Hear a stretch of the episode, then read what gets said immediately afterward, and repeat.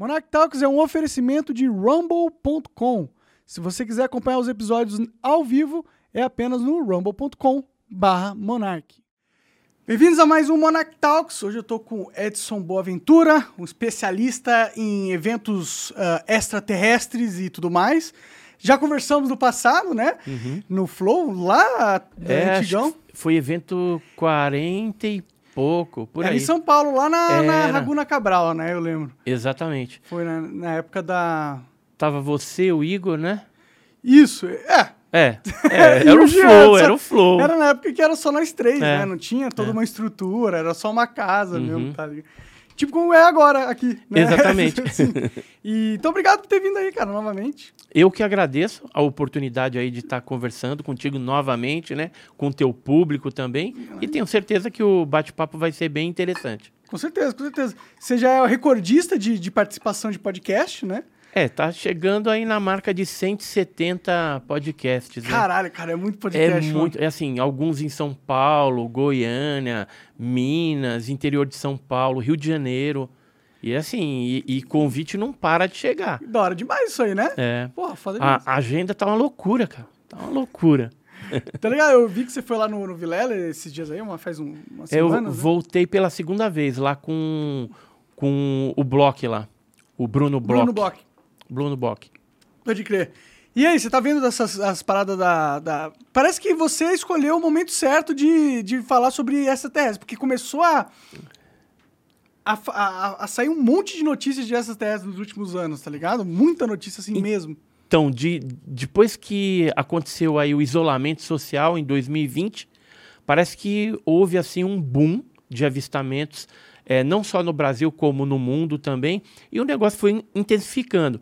Agora em 2022, no ano passado, a gente teve uma onda no Brasil, eh, começando aí no mês de abril, finalzinho ali de abril, e nós computamos, né, eh, no final do ano, em dezembro de 2022, mais de 200 casos, sendo que no mês de julho de 2022 deu um boom com 25 casos e novembro mais de 40 casos, principalmente no sul do nosso país, né? O estado do Paraná, Santa Catarina, Rio Grande do Sul, que teve aqueles avistamentos dos pilotos, né, de companhias aéreas comerciais, é, a Latam, a Gol, a Azul, né, que eles vieram até publicamente falar a respeito desses avistamentos. É lógico que os astrônomos de plantão é, retrucaram, não, os caras estão vendo é, o satélite Starlink do Elon Musk, É, né? é possível que em alguns casos Não, seja em isso, alguns né? casos foi isso Sim, mesmo, eu chequei e foi realmente equívoco de algumas pessoas. Mas é, dentro dessa onda toda teve casos autênticos de avistamento de OVNI, inclusive com pouso de objeto, com avistamento de ser, tudo acontecendo ali no sul do país. Não só no Brasil, mas também na Argentina e no Uruguai a gente teve alguns casos também sendo reportados naquele mês de novembro e dezembro de 2022. E 2023 não parou, continua aí uma, uma manifestação desse fenômeno louca pelo nosso país aí. Nordeste a gente tem recebido muita coisa, é, interior de São Paulo, Minas Gerais, Paraná. Então tá uma loucura. Pode crer.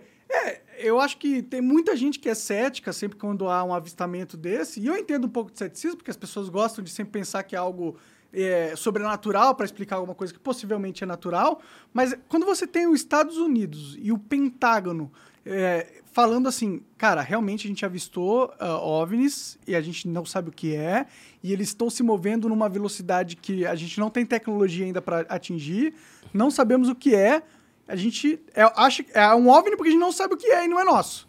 Então, é o próprio governo que é o último que vai realmente admitir qualquer coisa, admitindo que eles têm, têm tido contato, sim, com OVNIs e eles não sabem o que é, né? É, na verdade, assim, é, eu vou fazer um, um parênteses nessa história do Pentágono. Assim, para quem não sabe, é, o Pentágono, ele, ele pesquisa OVNI já há muito tempo. Só que quando o ex-presidente Trump pediu para saber o que, que o Pentágono tinha dos UAPs, porque assim, americano, ele é esperto. Então ele mudou até a nomenclatura, que antes eles chamavam UFO, que é objeto voador não identificado, para UAP, que é fenômeno é, aéreo não identificado. Que, que jogadinha que tem nessa troca de nome de UFO para UAP? É porque o FANI ele tem uma abrangência um pouco maior. Ou seja, não é só OVNI, pode ser OVNI, pode ser um drone espião da Rússia, da China, de algum outro país. Pois é, são as pode teorias um... que levantam de uma possibilidade do que são essas coisas, né? Isso. Então, mas aí como eles colocaram esse nome, é, fica mais abrangente, porque ele não é besta nem nada. O americano tá mil anos luz na frente. Só que é interessante isso que você falou, porque logo depois que foi feito o relatório preliminar, em junho de 2021, é, ficou definido também que haveria uma audiência pública no Congresso norte-americano. Isso aconteceu no dia 17 de maio de 2022. E nesse congresso, onde tinha ali os congressistas, os deputados, tal, e mais o pessoal militar da inteligência da Marinha, do Exército norte-americano, eles apresentaram ineditamente alguns vídeos feitos por militares desses UAPs. Uhum. E alguns ali, pelo que a gente vê, é OVNI. Embora eles em nenhum momento falaram que seria uma nave alienígena. Mas que é, eles expediram um parecer durante esse, essa audiência pública falando que esse fenômeno, seja lá o que for, ele é uma ameaça à segurança nacional norte-americana. Cara, eles falaram isso. Caralho. Isso isso é grandioso. Uhum. Porque é, já fica in, implícito ali que se o negócio é tão assim, e se é o, o russo que tem isso, ou o chinês, o, o americano. Tá por fora da Tá por fora, tá abaixo. Entendeu deles. Então não é. Agora, os congressistas, eles saíram de lá convencidos que era algo alien mesmo. Embora o governo, é, ele não é, vai admitir isso por enquanto, porque ele pode tomar um monte de processo. Porque, assim, geralmente os órgãos de segurança, é, o, os próprios militares, eles têm que é, manter a ordem e têm que manter a segurança das pessoas, dos cidadãos que pagam imposto para eles. Se, por exemplo, alguém é abduzido e sofre ali algumas mazelas do fenômeno, o que, que poderia acontecer? É, se o governo norte-americano assume que é, disco voador existe, OVNI existe, é extraterrestre, está aí atuando, então ele vai ter que admitir toda aquela, aquele contexto né, de abdução, disso, daquilo, e aí alguma pessoa pode se sentir lesada, falou, olha, eu paguei imposto, por uma segurança da minha pessoa que você não, que você não fez. Então agora eu quero, é, vou meter um processo contra o governo e quero uma indenização. Pode crer. Então aí o governo ia se lascar de tanta indenização que ele ia ter que pagar. Agora, é, se a gente observar o contexto da atualidade, a gente vai perceber que a NASA está muito saidinha no termo é, disco voador, ufologia, Como vida assim, tá extraterrestre. Tá, tá falando muito sobre isso? É, porque a chefe da NASA, algum tempo atrás, ela participou de um programa é, 60 Minutes, 60 minutos. Tô ligado, conheço, Que é bem, bem conhecido, é, norte-americano. É, é antigaço esse... E ela falou, num momento do programa, que a NASA iria reconhecer vida extraterrestre, ou seja, iria admitir que existe vida extraterrestre em algum lugar ah, tá, até 2025. Da onde que essa mulher tirou essa data? Logicamente, devem ter tido algumas reuniões, deve fazer parte de uma agenda, essa liberação, então ela tinha essa data. Como veio o isolamento social, aquele problema todo tal, que todo mundo viveu, inclusive o Brasil, o é, que, que aconteceu? Provavelmente isso postergou essa agenda de é, afirmar que em 2025, de repente, aconteça. Aí ela voltou atrás, deu uma polêmicazinha naquela fala que ela deu. Ela falou: olha, não é bem assim, não é até 2025, mas até 2030. Mas ela botou um, uma data, um ano. E aí o que a gente percebe? Que a NASA investiu 1 milhão e 100 mil dólares junto à Universidade de Princeton, nos Estados Unidos, é, uma equipe para é, convocar 24 teólogos E esses teólogos que são de várias é, religiões, né? Então tem budista, é, católico, presbiteriano, etc, etc. É, líderes africanos, tem de tudo. Uhum. Ah, qual que era a ideia do Pentágono? Entrevistar eles para saber, caso fosse é, liberado ao mundo que vida extraterrestre existe, como que eles reagiriam e como que seria a preparação dos fiéis mas de é, cada mas que religião. Tipo informação é essa? É tipo, existe vida terrestre, a gente não conhece, não sabe qual que é, mas não. a gente imagina que existe alguma aí. Ou é uma revelação, tipo, não, existe vida extraterrestre, a gente sabe quem são, a gente tem contato com eles, é, é isso que eu, eles querem. Eu acredito que seja algo desse nível. Entendi. Entendeu? Mais complexo. Não simplesmente falar assim: olha, achamos vida é, a nível bacteriano lá no subterrâneo de Marte, na parte que tem água. Uhum. Que isso daí já é o óbvio. E já se sabe que, que em é algum possível. momento é possível, porque o próprio Elon Musk está querendo fazer essas viagens agora para Marte, porque sabe que lá já tem vida nesse, nesse nível, é, né? Não, é, se, Mais se é, microbiano. É tem uns, uns, uns, uns, oceanos debaixo da Terra. Debaixo não, de Marte. Não era debaixo de uma de lua de, de, de, Saturno que tinha na Europa? Uma lua chamada Europa? Também tem. sabendo que tinha Também tinha tem, uns, também tem, tem essa história. lua de um país aí tinha umas... É, mas aí está muito mais distante, né? Marte está mais perto aí. Em seis meses Chega você lá, faz né? uma viagem. Então, assim, o Elon Musk né, que tem grana para fazer isso, ele provavelmente vai começar a mandar, pelo que a gente lê aí na imprensa, vai mandar alguns foguetes com a, toda a parafernália para depois mandar o pessoal e começar a construir algo lá uma em colônia, Marte. Né? Uma colônia, e faz essas investigações.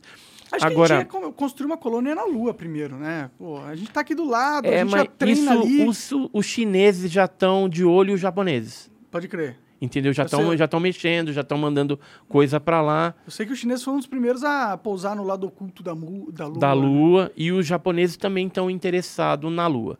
Então, alguma coisa está para acontecer. E aí, é, qual que era a preocupação é, dos governos, né, do, desses militares, da parte religiosa, né? Então, é, era preparar esse pessoal para uma nova realidade que vai acontecer. Então as pessoas vão ter que quebrar paradigmas, vão ter que ter uma nova consciência, vai ter que evoluir, não tem jeito, e admitir essa nova realidade, passando de seres cidadãos é, terrestres para cidadãos cidadãos cósmicos agora. Porque existe ser... uma organização cósmica, você acha? Tipo um Eu, estado cósmico? Assim, se existem seres lá fora, uma hora vai ter que ter algum tipo de exopolítica aqui também. Pode ser que, uma anarquia, igual que seria... os países, né? Todo mundo batendo É, acredito outro. que não. Anarquia é, né? A gente vê em alguns lugares, mas eu acredito que num, num mundo assim é, mais universal, outros planetas, outras galáxias, né, outros sistemas planetários, tem que ter um mínimo de ordem, senão vira um caos. E, e aí essa exopolítica que vai ter que ter também no planeta Terra, ela vai é, normatizar isso. Tipo, chega um ser de outro planeta, um extraterrestre, vai, ou seja lá da onde que ele vem, de outra dimensão, a gente não sabe é, qual que é a procedência, mas que venha de algum lugar. Ele chegando aqui na Terra, ele vai ter que cumprir alguns normativos para que não vire uma loucura esse negócio. De repente, é uma criatura predadora aí. E aí, como é que ele vai atuar? Vai sair matando, matando todo mundo? É, então vai ter que ter um, no mínimo, um Ele vai ter um que normativo. se adequar às nossas regras. Mas e aí, Isso. como se ele é super, super vasta. Porque, pô, se existe uma alienígena e a gente tem contato com eles, ó, provavelmente eles são inte te te intelectualmente e tecnologicamente superiores a gente. É, teoricamente, tecnologicamente, com, sem sombra de dúvida, mas em termos de civilização, né, e caráter, essas coisas todas, aí é, não dá para a gente é, falar que acompanha a mesma evolução tecnológica. Não, tô, não assim, digo de, de caráter, pode... mas ele é mais inteligente que a gente, provavelmente. Um alienígena vai ser mais hum, inteligente é, que a gente. É. O, o cara assim, sabe viajar pelo. Você sabe viajar pelo espaço? Não. Eu também não. E não. o cara sabe, então talvez ele seja mais inteligente que a gente. Entendeu? Talvez. É, nesse aspecto, sim. sim. Mas ah, eu estou falando no aspecto mais global, né? Então, ah, englobando tudo, aí pode ser que sim, pode ser que não. Talvez tenha um Elon Musk que seja tão inteligente quanto ele. Ou eu não acho o Elon Musk tão inteligente, não, viu? Ah, eu acho que pelos feitos dele ele é é impressionante. Não, assim, é, é, os feitos dele, alguns, né, são bem louváveis, né? Mas não tudo. Eu, Ah, acho, não. que, eu acho que a pretensão dele é muito maior. Né? Então, algumas coisas é, passam a ser é, meia loucas, assim. Não, não que sejam loucas, mas, é, de repente, o cara é tão visionário ou, ou é tão é, de vanguarda para a época dele que fica passa né, essa impressão Sim, sim, sim. de que ele está anos-luz na frente, né?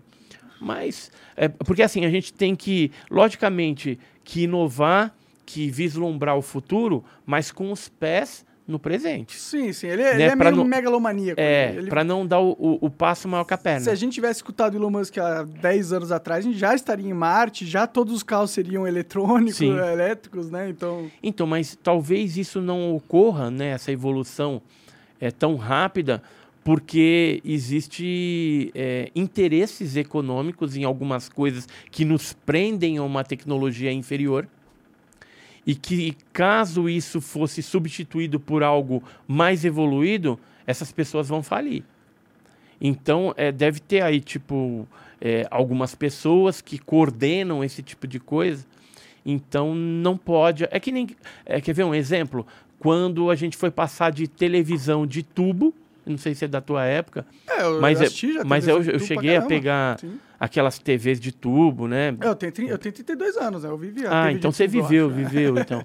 E para passar pro para de tela plana, né? Sim, então sim. assim, quem vendia aquelas válvulas, né, era toda uma indústria. Então ela teve que esses grandes e poderosos dessa indústria da televisão tiveram que se adaptar primeiro para não ter um um baque, um prejuízo tão grande. Já tinha nessa tecnologia, mudança. mas eles seguraram a Seguraram, implementação. seguraram. Para Você ser pode- comercialmente viável para eles. Você pode ver que muita coisa que chega nos Estados Unidos, isso falando algumas décadas atrás, chegava lá nos Estados Unidos, mas para chegar aqui no Brasil, demorava às Ainda vezes é, décadas. ainda Ainda é assim, ainda é assim. Você vai ver os Mas- nossos eletrodomésticos que tem para comprar. Lá tem É. eletrodomésticos bem mais complexos para vender. Com Ah, mas, mas hoje se, internet, o caralho. é, mas hoje se viaja Cê- mais dá rápido, pra comprar, né? dá pra comprar. Se, Se quiser. viaja mais rápido, né, para lá, tal, então se traz esses produtos. Sim, sim. Então hoje está mais globalizado. Tá. Hoje, hoje você pega aí um, um Shopee, um AliExpress, umas coisas dessa daí, meu, você importa um monte de coisa legal, Verdade. que às vezes é até ilegal aqui, né? A É, gente tudo não que pode é legal, usar eles transformam em É, ilegal. em ilegal, aí dá para usar, né? No dá sentido pra... de legal é da hora, eles transformam em ilegal É. de. É, tá bom, foi ruim a piada, mas tá bom. Ah, por exemplo, é, infravermelho, por exemplo. Né? É, algumas coisas aqui no Brasil não pode usar, porque é só uso militar, aquela coisa. Só que lá fora o pessoal já usa. Sim, sim. Tem monóculo, tem uma série de coisas. Isso para uma pesquisa ufológica, por exemplo, é um negócio legal. De você estar usando, de você estar inovando na pesquisa, até para melhorar a- a- as observações numa vigília, de repente, ufológica, né? Só que, infelizmente, a lei ela não, não permite. É, a lei é sempre, sempre um É, agora, uma universidade, por exemplo, é, com a bandeira da ciência, ela pode usar. Ela pode usar um drone Entendi, infravermelho, entendi. por exemplo, fazer uma pesquisa científica. Aí mas, mas, Mas- OVNI não, porque não é ciência, né? OVNI é para a ciência. Entendi. ainda. O fenômeno OVNI ainda ele depende de outras ciências para ser melhor compreendido. Bom, mas todas as ciências dependem de outras ciências, né, também, né? Pra serem melhor compreendidas. Tipo, a medicina, que é uma ciência, ela precisa de, de- da física, da, da, da química pra ser entendida, né? Eu não sei, ó, eu acho que... Eu acredito que existem aliens. Eu tenho certeza que existem. Eu não tenho certeza que eles já estão em contato com a gente. Isso eu acho que é algo que pode ser que sim, pode ser que não, né? Eu não sei de verdade. Eu sei que tem muito mistério e segredos no mundo inteiro, em estados e o caralho, em organizações internacionais e tudo Uhum. mais. Então, eu, eu já vi muito vídeo e cada vez mais recentemente de, de, de de coisas que não parecem drones, tá ligado? Ou podem ser drones, mas são drones assim, que eu, que eu nunca vi comercialmente falando, tá ligado? Então eu fico com o pé atrás, assim.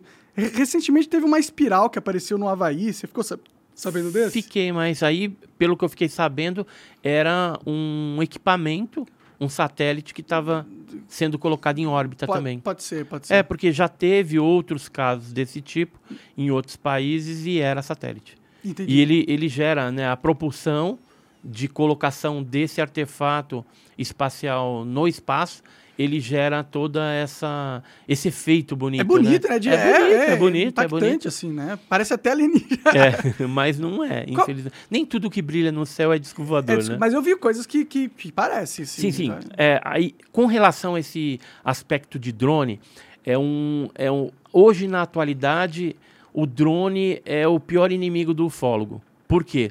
Porque no passado, quando não tinha drone, é, um objeto voador, por exemplo, fazia um movimento de folha, fazia evoluções, né? Então, é, era fácil você identificar pelo movimento do OVNI que aquilo era um OVNI, Aham. porque não existia drone. Capacidade, né? Assim. Agora, o, eu até especulo, especulo que é, existem as sondas ufológicas, que são objetos pequenos, teleguiados. Alguns desses já foram capturados no passado é, por alguns países, né? E os americanos têm um monte desses negócios aí, russo, tal.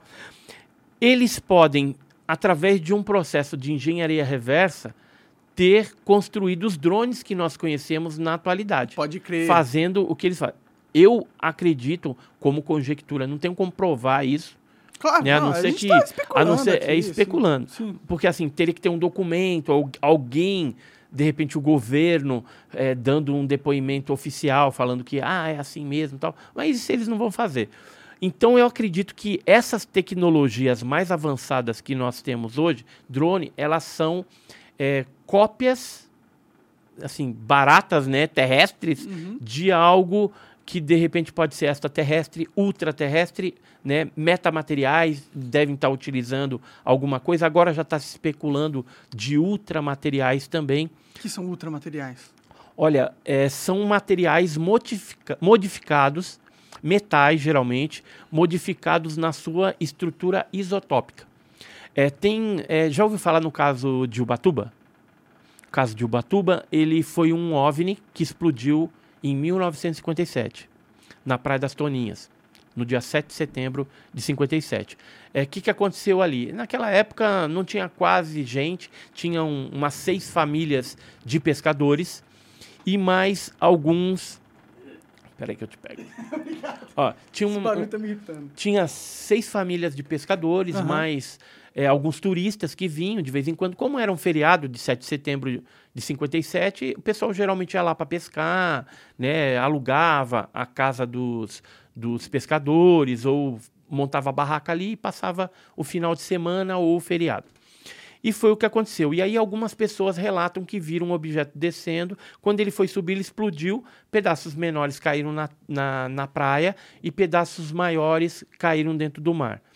Então tem testemunhas, pescadores tal. Isso daí ganhou a mídia naquela época por meio do Ibrahim Suede, que era um, um colunista do jornal Globo Carioca.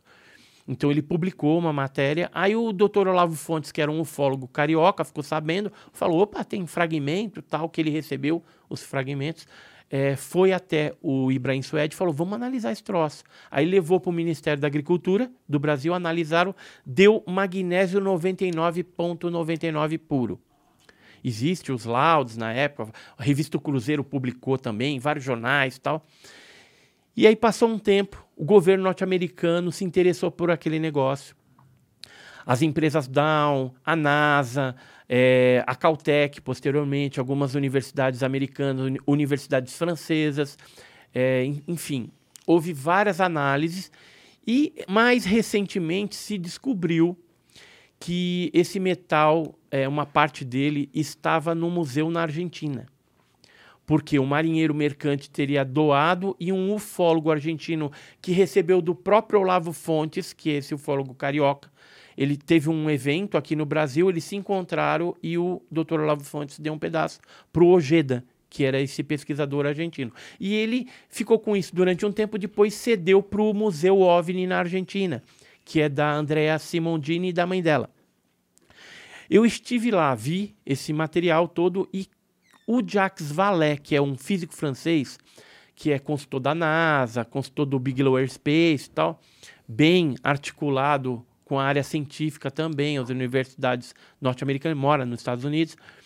ele ficou sabendo disso, foi para lá e pediu uns pedacinhos, né, um, uns, um, umas amostras desse material do OVNI que explodiu em Ubatuba para que analisasse na Universidade de Stanford, juntamente ao Gary Nolan, que é o microbiologista lá que mexe e opera uma máquina que analisa os isótopos. E aí fizeram análise, aí se surpreenderam. O Gary Nolan falou assim: Meu, esse magnésio desse negócio é puríssimo e o isótopo dele é 30% diferente de qualquer magnésio que existe na Terra. Ou seja, em outras palavras, ele falou: esse negócio não é da Terra. Esse magnésio puro não é da Terra. Ou seja, ali ele estava de posse de um material é, totalmente fora da Terra. E aí ele intitulou de ultramaterial, né? Aí eu vou chegar no ultramaterial. O que, que é ultramaterial? Ultramaterial é quando ele tem isótopos diferentes de materiais terrestres, magnésio terrestre. Agora, ele, ele deu depoimento em podcast também, norte-americano, falando a respeito disso. Ele analisou mais de 10 amostras de OVNIs de vários eventos, inclusive esse evento brasileiro. E ele falou o seguinte: ele é, desconhece o porquê que, por exemplo, hoje na, no, na Terra, nos Estados Unidos, por exemplo, é possível você pegar magnésio e alterar o isótopo? É possível. Uhum. Só que é uma técnica extremamente cara. Uhum. Agora, em 57, isso não existia. Uhum. Aí, detalhe, que ele fez até essa pergunta num podcast. Ele falou assim: por que, que alguém mexeria no isótopo do magnésio? Aí isso despertou ele, agora ele está fazendo alguns trabalhos científicos pela universidade para tentar descobrir. E aí ele criou esse termo de ultramaterial. Porque antes de ser um ultramaterial com isótopo modificado, era apenas um metamaterial, que era um material um pouco modificado, diferente é, e pertencente ao, ou associado a algum evento de OVNI. Hum. Inclusive, é, esse, esse material, né, eu estou falando, só não estou te mostrando nada. Eu vou te mostrar para não ficar só nas minhas palavras aqui. É, por exemplo, esse aqui são os fragmentos lá do Museu OVNI na Argentina, né? Então eram pedaços até é, generosos, assim, grandes, né?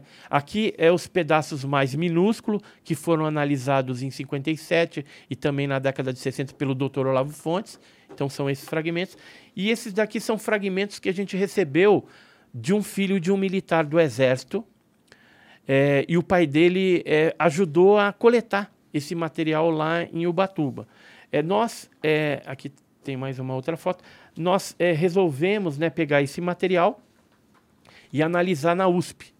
Na USP nós confirmamos, ó, esse aqui é um laudo, um dos laudos da USP, que confirma 99,3% de magnésio, né, com inclusões é, preferencialmente por MgO, que é óxido de magnésio, magnésio enferrujado. Então, material bem puro, foi feita uma análise bem bem é, técnica em cima desse material. E também, aqui é o Gary Nolan, que eu falei para você, ele com os fragmentos. Esse aqui é o microbiologista que analisou.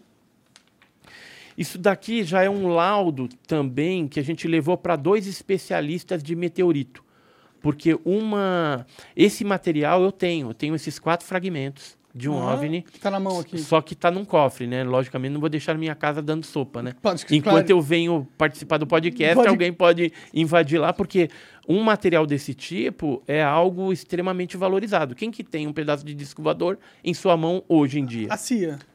É, eles têm, eles têm, mas assim, a gente que é civil assim. Eu não tenho eu, nenhum. Eu não conheço nenhum ufólogo que tenha algo desse tipo, entendeu? Pode crer, pode crer. E eu tenho, e futuramente vou colocar isso aí no museu, pretendo fazer um museu ufológico. Então, isso aí é um laudo onde um, o Paulo Anselmo Mattioli, que é um especialista em meteorítica, ele chegou à conclusão de que esse material não é meteorito. Porque meteoritos que já caíram no Brasil ou em outras partes do mundo, no máximo vai ter 26% de magnésio combinado com ferro, estanfiodita, fargitonita, outros minérios, outros minerais ou, ou, ou, ou metais que nessa, nessa amostra não consta. Entendi. Não, mas é muito louco, né? Tá E- aí todas as, as- a- todas as evidências materiais provando que o que você tá falando aco- aconteceu Isso. mesmo. Ó, por exemplo, em jornais, né, que eu falei que foi publicado em vários jornais. Aqui, por exemplo, uma teste- tem uma testemunha. Esse senhor já é falecido, seu Virgílio era um pescador. Ele viu a Marinha brasileira em mais um navio com uma bandeira diferente, estrangeira, provavelmente americano, porque americano sempre está envolvido nisso. Ele viu, então, eles recolheram o pedaço maior do disco lá em Ubatuba. Entendi. Ele foi uma testemunha viva que, que participou disso. E olha só que, que coisa doida, né? Existem eh, trabalhos científicos desse magnésio. Isso aqui, ó, eu nunca trouxe em, em podcast nenhum. É um, um, um livrinho que foi feito pelo Peter Sturrock, que é da Universidade de Stanford. Ele fez esse trabalho científico, gerou uma cartilinha Uhum. da análise do fragmento de Ubatuba, de magnésio do Brasil, Uhum. desse OVNI, e ele chegou a duas conclusões. Ele falou, ou é meteorito, um meteorito que caiu em Ubatuba em 1933 ou 1934, ou é OVNI. Como eu já descartei a hipótese de meteorito, então Pela análise da- Pela análise científica do Aham. Peter Sturrock, só pode ser OVNI. Que loucura isso aí, E cara? olha só o que eu descobri, cara. Descobri essa carta. Eu descobri essa carta que foi é, encaminhada ao Peter Sturrock pelo Pierre Kaufmann, que era da FGV. Então, esse Pierre Kaufmann veio no Brasil em 1985 para investigar isso em Ubatuba. Ele teve lá entrevistando um monte de gente para fazer esse trabalho. Isso 20 anos, 30 anos depois Isso. do negócio. 30 anos depois, para você ver como é um negócio valioso. Aham, aham. É brasileiro, mas é extremamente valioso. E aí nessa. Tem que fazer esse- essa É, diferença. É, brasileiro, mas é, brasileiro, valioso. mas é valioso, entendeu? O pessoal não quer. é, Não dá crédito não, nós, não né? quer dar dinheiro para nós por essas coisas, mas é valioso. E nessa carta, cara, que o Pierre Kaufmann escreveu, olha o que ele fala pro Peter Sturrock. Ele fala assim, ó, há poucos dias conheci o Brigadeiro Piva, que é o Brigadeiro Hugo Piva, bem conhecido. Eu acho que ele tá vivo ainda, mas já deve estar bem velhinho. Aham. É, que também é amigo pessoal. Eu verifiquei com ele sobre a análise das amostras de 57. Ele estava no CTA na época, assim como o Aldo e o Brigadeiro Moraes. Ele foi positivo ao lembrar que amostras de material metálico de pureza incomum foram analisadas no CTA. Então, é, isso aqui em São José dos Campos, cara. Então, a nossa área tecnológica, a área 51 brasileira, é em São José dos Campos Pode crer. desde 57. E assim, eu já descobri alguns outros documentos também de 66, de OVNIs que caíram, por exemplo, entre São Paulo e, e Paraná, que foram parar lá. A nave foi parar em São José dos Campos e depois foi mandada para a NASA. Então, existe um acordo entre o governo brasileiro e o governo norte-americano quando a, a relação é OVNI. Entendi. E, e você quer ver uma outra coisa fantástica? É, esse material é tão valorizado e tão procurado, só que os americanos pensam que a gente é besta, né? Normalmente É. a gente é mesmo, né? É, mas eu não fui besta, não. Tá certo. O, o, o Bigelow Aerospace, do Robert Bigelow, esse aqui é um bilionário norte-americano é. dessa área espacial. Ó, chegou um ET aí agora, hein? e e ele, ele mandou no Brasil o Douglas Kurt e o Jim Johnson, que eram é, representantes do BES, que é o Bigelow Aerospace, né? Bigelow Aerospace, e eles vieram no Brasil. Nós nos encontramos é, num hotel, que é o Holiday Inn aqui em São Paulo. E só só, em 2009. Hum. E o que, que eles queriam? Fragmento Ah, de OVNI, mas eles queriam de graça. Ah. Eu falei assim, eu tô sabendo que vocês, norte-americanos, que o Bigelow Aerospace está dando 10 mil dólares por mês a MUFON, que é a Mutual UFO Network, que é uma entidade norte-americana que pesquisa OVNIs, UFOs, aí nos Estados Unidos. Eu falei assim, o quanto vocês estão dispostos a desembolsar para nossa entidade aqui no Brasil, é, e aí eu posso colaborar com vocês, com fragmento, com, com esse tipo de Sim, coisa. sim. Aí eles falaram que não, queria simplesmente o material de graça.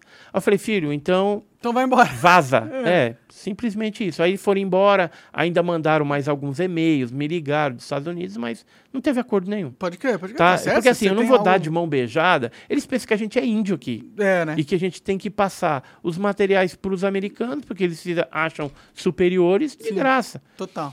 Então, aí ficou desse jeito. Mas tá aqui, as provas, né?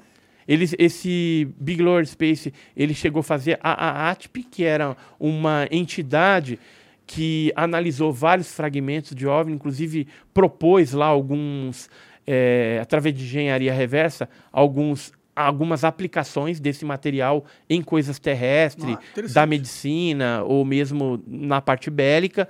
E depois o Bigelow, né, o Robert Bigelow, ele foi incumbido, ganhou um monte de grana do Pentágono para poder criar um local para armazenar esse material de UFOs. Isso está em documentos. Esse documento aqui é a, é a página de um dos documentos, são várias páginas, que um ufólogo norte-americano pediu junto ao FOIA, que é a Lei de Liberdade de Informação norte-americana. Hum, Né, o é, Freedom Act, lá é uma lei de, de liberdade de informação. Aham. E aí foi liberado esse documento onde fala todos esses trâmites. Então, assim, eu não estou te falando de história da carochinha. Estou te falando de coisas que os americanos estão interessados em metamateriais e ultramateriais, assim como outras nações mais é, in- inteiradas do fenômeno OVNI, por exemplo, a China, a Rússia, o Japão, né, estão de olho, a França, né, eles estão de olho, Inglaterra. A Inglaterra, não sei se você sabe, eles criaram até uma tropa elitizada, caso tenha uma invasão extraterrestre, eles estão preparados com alguns armamentos que é tipo uma espuma que atira no, no bicho, né, na, na criatura, e aquilo paralisa, sem matar a criatura. Entendi. Entendeu? Seriam armas paralisantes de espuma que, na hora que ele atira, aquilo já congela, né, solidifica para poder estudar o bichinho. Entendeu? Isso existe. Foram treinados alguns militares ingleses e alguns militares norte-americanos conjuntamente. É, esse grupo chama SAS, S-A-S. É só procurar aí na internet que você vai Não, ver que isso existe. Eu acredito, eu, eu não tô duvidando de você em nada do que. Porque, até porque você tem, né? Várias pro- provas aí. Você tem esse jornal, você tem tal, eu acredito. E eu não sou um cara, sinceramente, que, que tende a não acreditar em, em OVNIs, entendeu? Uhum. Eu acho que é muito. Bom, eu acho que com certeza existe alienígenas. Eu não tenho dúvida. No universo desse tamanho, não tem um outro ser tão inteligente ou muito mais ou que a gente. Eu não acredito nessa realidade. Parece ser muito impossível. Mas, agora, eu também não sou tão averso a acreditar que existe al- alguns eventos de STS que já foram detectados aqui e o governo está escondendo. Porque eu não confio no governo.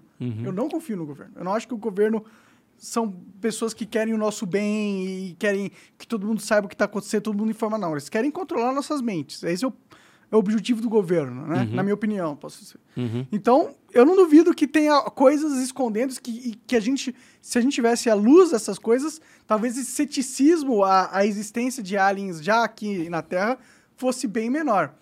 Mas é que tem certas coisas que eu fico pensando assim, tipo, tá bem, ok. Vamos trabalhar na hipótese de que aliens existem e estão em contato com, ser- com a humanidade de alguma forma. Uhum. Então, qual forma ele está em contato? Porque se ele está numa forma de contato só em acidente, ele só acidentalmente entra em contato, ou seja, quando uma nave dá defeito, quando acontece alguma coisa, e eles, sem, sem ser do interesse deles, acabam sob controle dos humanos. Essa é uma hipótese, que eu acho que é a mais provável, talvez. Porque se for a segunda hipótese, que é eles já se apresentaram aos nossos líderes mundiais, eles já têm uma, uma relação, já têm um plano em conjunto, né? Se isso é verdade, por que, que a gente não está vendo um avanço da tecnologia, tipo, absurdo, assim, né? A gente não tá vendo. A única coisa que mudou nos últimos tempos é, tipo, a gente tem uma tela com celular, tá ligado? E robôs que andam, o que é interessante. Mas, tipo, uma tecnologia extraterrestre, você imagina a cura do câncer, você imagina é, para acabar com a velhice, ou sintetizar um hambúrguer a partir do vento, entendeu? Você pensa nesse tipo de tecnologia. E nada disso a gente nunca viu, né? Tipo Jetsons, né? Tipo Que nem- Jetsons, Tipo Jetsons, é, né? é. Tipo Jetsons. Então, é, isso é interessante que você está falando, porque é, nos faz pensar também na tecnologia espacial, que não evoluiu nada. Os motores de propulsão que a gente usava na década de 60, 70 é o que a gente usa atualmente. Sim. Então não mudou nada. Pode ter mudado em algumas outras áreas, área de comunicação, tal. Pode, de repente, isso é, ser é, advindo de uma tecnologia alien, Pode, mas é também conjectura. É, esse contato, por exemplo, tete a tete com o governo, que alguns dizem, a vez ou outra aparece também algum é, personagem assim importante atrás de um cargo importante, ah, o ministro do Canadá, ah, não sei o que e tal. Só que eles falam um monte de coisa, atestando isso, né, mas verbalmente, mas não apresenta provas. E o que, que deveria acontecer? Grandes revelações deveriam vir acompanhadas também de grandes provas. Sim, mas infelizmente não vem. Então, assim, eu prefiro acreditar que isso seria teoria da conspiração, mas eu me mantenho com a mente aberta, porque pode ser que lá na frente a gente descubra que isso realmente verdade. aconteceu, era verdade. Agora, eu, eu assim, eu especulo também que se houvesse um contato tete a tete, algum tipo de acordo é, com, com esses alienígenas, alguma coisa assim, ou com os governos, é, em, em algum momento é, teria que vazar o, o porquê. Eles estão se beneficiando em quê? E o que a gente percebe na casuística ufológica, isso há anos, né, que desde 1947 existe a era moderna dos discos voadores, a gente percebe que existem as abduções e que agora viraram visitas de dormitório. O que, que é isso? São pessoas que são levadas a bordo do- das naves, passam por operações ali, coleta de material genético, cabelo, unha, sangue, e algumas chegam a ser implantadas. São colocados microsistemas dentro dessas pessoas. Agora, por que que esses tripulantes de OVNIs sem aqui alegar uma procedência alienígena, extraterrestre, ou de outras dimensões, ou intraterrestre, qualquer coisa dessa. Não, vamos falar só do tripulante. Por que, que esses tripulantes fazem isso e se mantêm sorrateiramente? Sempre é, é, meio na, na escuridão ali, não conversa muito com quem está sendo lesado, entre aspas, porque eu entendo, eu já refleti em cima dessa problemática, e eu entendo que eles devem se beneficiar dessas abduções de alguma forma. Eles estudam a gente, eles querem entender a gente, eles fizeram um acordo com o governo É, falar, ó, vamos Sim estudar a galera ou aí não, né? e em troca a gente não interfere, vocês continuam mandando. Ou, ou, ou eles não falam e, e- e agem sorrateiramente, porque talvez, se a raça humana souber o verdadeiro eh, motivo, ela teria condição de interromper esse processo. Pode e os maiores prejudicados seriam eles, não a gente. Pode crer, pode crer. Então, é por isso que o fenômeno ele é meio obscuro. Desse jeito, né? E há longos tempos, né? Porque se você for olhar também no passado da humanidade, existe algumas evidências, né? Como o próprio Érico von Däniken já é, apontava e outros também teóricos aí dos deuses astronautas, que no passado pode ser que fomos visitados e tinha essa interação, porque tem pinturas rupestres, tem esculturas, tem é, é, em alguns tratados também documentos religiosos antigos, até de outras civilizações, por exemplo, Kandisur tibetano, Mahabharata, que falam aí de um possível contato com esses seres e as suas naves, né? Tem o tal dos Vimanas, né? Que é muito falado aí no, no, no Ocidente. É, se você pegar, por exemplo, a China, falam dos dragões, né? Então tem estilizado ali os dragões de fogo, os dragões de prata, que eram coisas que voavam, dragões alados, né? Que voavam e tinha aquele aspecto metálico. Será que é, os chineses estavam se referindo a esses objetos que já apareciam no passado? Eu tenho é, investigado e analisado alguns documentos antiquíssimos e eu tenho visto que essa especulação ela pode ser uma evidência muito forte de que isso é verdade Entendi. de que aconteceu e não só apenas a partir de 1947. É, o problema da história antiga, ou da história em geral, é que muitas vezes ela é contada por quem venceu as guerras, né? Então você tem, com certeza, uma distorção histórica do que realmente aconteceu no passado. Eu duvido muito que cada um de nós tenha, tenhamos na nossa cabeça uma, uma concepção fiel dos acontecimentos realmente dos últimos dois mil anos, né? Então, provavelmente muita coisa foi escondida, até mesmo fora dos motivos de esconder coisas alienígenas. Talvez por esconder coisas uh, políticas mesmo, né? Então, fica difícil mesmo da gente determinar o que era o que no passado e abre margem para a gente uh, fazer hipóteses, suposições Sim. de tudo, né? Agora, sabe o que é interessante nisso tudo? A gente tá falando de abdução, né? Visita de dormitório. Que antes de 47, por exemplo, esse senhorzinho aqui, ó, que é o senhor José Florencio, lá de Campinas, no, no interior de São Paulo, ele foi abduzido em 1931. Naquela época não existia nem a terminologia disco voador, OVNI. E ele acabou é, desenhando praticamente tripulantes que lembram muito astronautas. Uhum. E a gente tem alguns, alguns outros casos que ocorreram posteriormente a 1931. Por exemplo, em 1969, tem o caso de Pirassununga, também interior de São Paulo, o caso de Tiago Machado. É, Operação Prato, né? aqui na Chapa das Mesas, é, houve em 77 também alguns seres portando mesmo tipo de vestimenta. Posso ver? Deixa eu ver aqui. E, o, e, o, e essas vestimentas, elas lembram muito as roupas espaciais. Uhum. Né? Então, será que em algum momento algum desses tripulantes foi capturado aí pelos Estados Unidos e com base nesse material, nessa roupagem, tudo isso, é, eles acabaram desenvolvendo alguma coisa espacial. Quer ver que interessante? Aqui, aqui atrás a gente tem uma roupa espacial realmente que nos que é muito parecido com o que o José Florencio viu. Aqui, ó. Isso aqui é uma roupa, uhum. né, um traje espacial criado pelas indústrias Litton para a NASA em 63. Sim, mas não parece ser um, um, um, uniforme bem não moderno? É, esse é mais antigo, né? De sim, 63. Sim, mas é o mesmo da representação, deles... né? Eu imagino... Parece muito uma representação de algo que eu veria na, na mídia, entendeu? Do, de um uniforme espacial, assim. Não parece... Tipo, eu espero que um alienígena que vem, ele tenha uma tecnologia que eu olho e nem, eu nem vou entender, tá ligado? Eu não vou olhar e ver duas anteninhas e um capacete. Eu espero uma parada então, totalmente fora do comum, Agora, assim, assim ufologia é um festival do absurdo.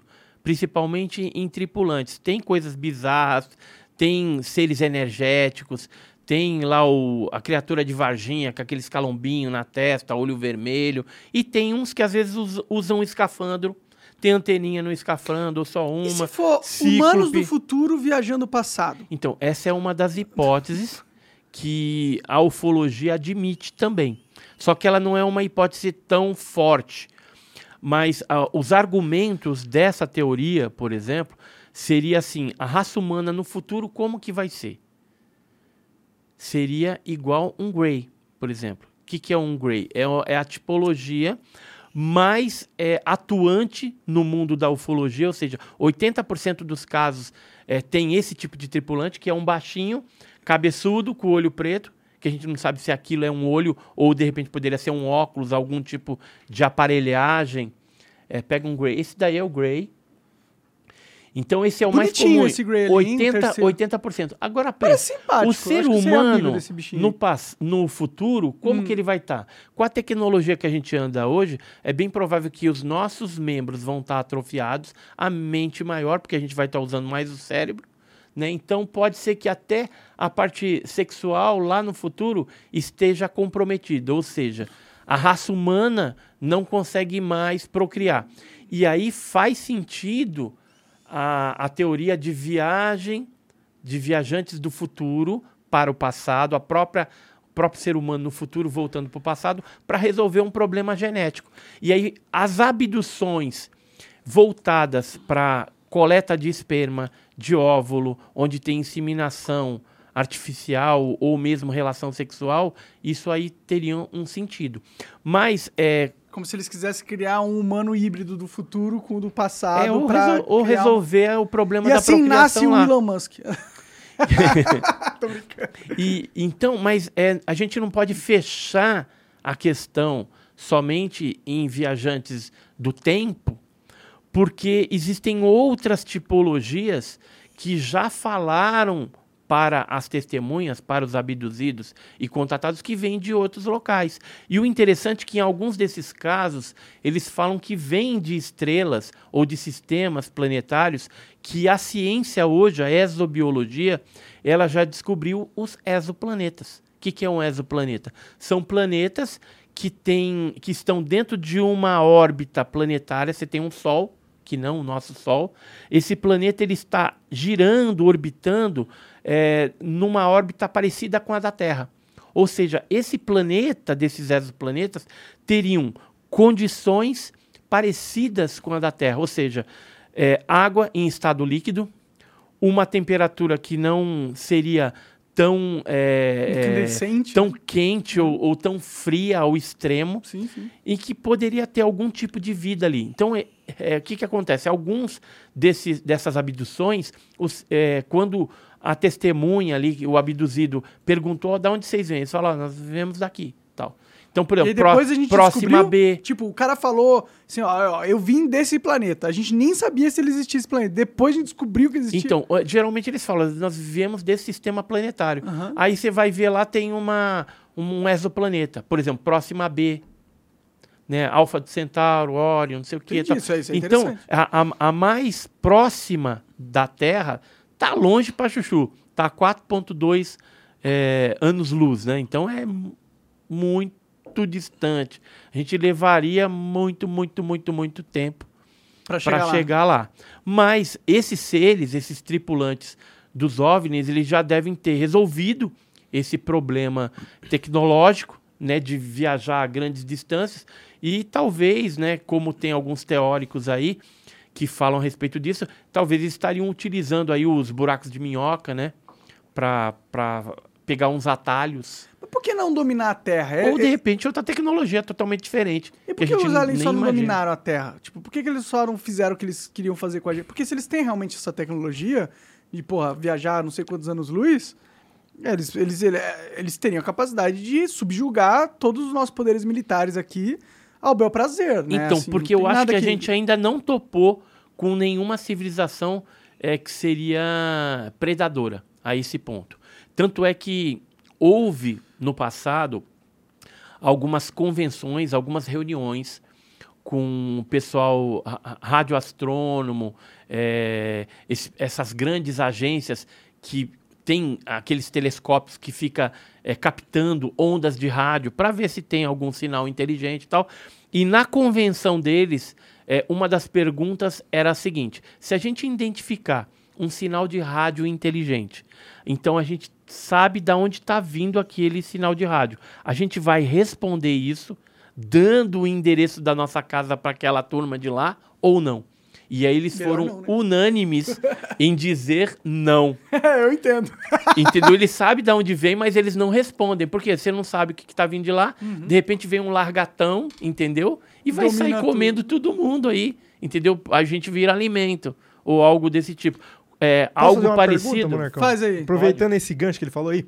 Esses dias eu vi um filme, ô, Edson, chamado Não Não Olhe, que é um filme que saiu ano passado. Sim. E lá eu vi um conceito, né, de, de extraterrestre que eu nunca tinha imaginado. O que, que, que eles fizeram, né? Eles criaram não sei se eles criaram ou se já existia, você vai poder falar para mim o conceito de animais extraterrestres. Porque, tipo assim, na Terra, um cara percebeu que uma nuvem nunca se movia. E, e na região dele lá começou a acontecer uns fenômenos esquisitos, então ele começou a estudar e acabou descobrindo que aquela nuvem era um extraterrestre, mas não era uma nave com seres humanos, alienígenas, tá ligado? Era um animal. Hum. E esse animal, ele ficava lá parado, camuflado, e quando era o momento certo, ele ia lá e, tipo, abduzia as pessoas e comia essas pessoas, tá ligado? Uhum. Qual é a... Vi... Tipo, eu nunca tinha visto esse conceito. Que, como que ufo... os ufólogos enxergam isso? É possível? Seria possível? Olha, é, dentro da tipologia, é aquilo que eu te falei, o Gray é 80%. 15% é parecido com a gente. E 5% dos casos são esses seres animalescos. Ou antropomorfos, ou robô, ou espectro, parece fantasma, energético, a criatura de Varginha estaria dentro desse, aqueles que têm o corpo coberto de pelos, por exemplo, tipo lobisomem, esse tipo de Pé coisa. grande. Então, mas é 5%. E tem uns que parecem até uns louvadeus, assim, sabe? Nossa, seria É, assustador. o é chupacabras, assustador né? Esse tipo de coisa. Então, você tem 5% que são esses animalescos. Pode ser que algum venha no futuro, de repente, predar aí a civilização terrestre? Pode.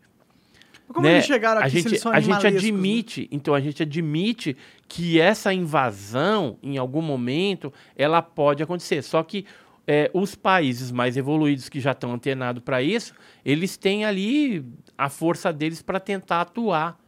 Seja, não sei se vai ser eficiente, né? É, no filme Independence Day, né, como era norte-americano, sempre tem um mocinho, né, que vai dar um jeito ali, né, Uhum. e vai resolver a situação.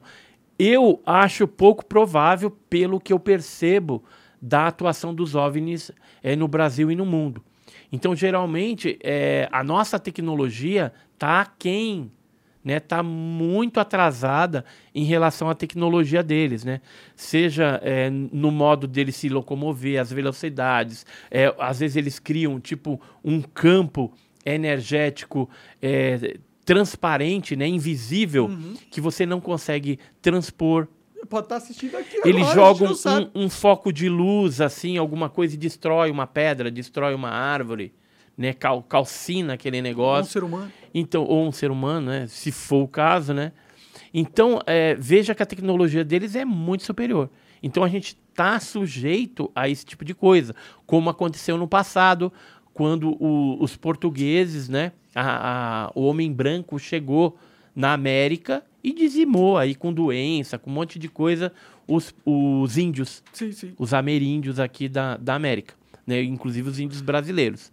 E naquela época é, em que ocorria isso, já havia é, histórias, por exemplo, eu vou pegar aqui várias tribos indígenas de várias partes do mundo fala a respeito desses contatos com deuses, né? Então a gente tem, por exemplo, o Bep Gororoti na tribo dos Caiapós brasileiros, onde eles reverenciam a esse deus que veio do espaço num, num objeto que fazia barulho que nem de trovão, cheio de luz. Esse ser ele tinha uma roupa especial que cobria a cabeça, tudo, que eles atualmente reverenciam em festas. Então eles fazem uma roupa de palha, parecendo uma roupa de astronauta, e essa haste que ele carregava, ele apontava, por exemplo, para uma árvore ou para uma pedra e desintegrava. Então, os indígenas caiapós brasileiros, eles temiam, num primeiro momento, esse Bep Gororoti. Chamavam de Bep Gororoti. Sendo que, depois de passado um tempo em que eles temiam essa criatura, eles viram esse camarada aí, que ele era branco, com uma barba meia ruiva, né?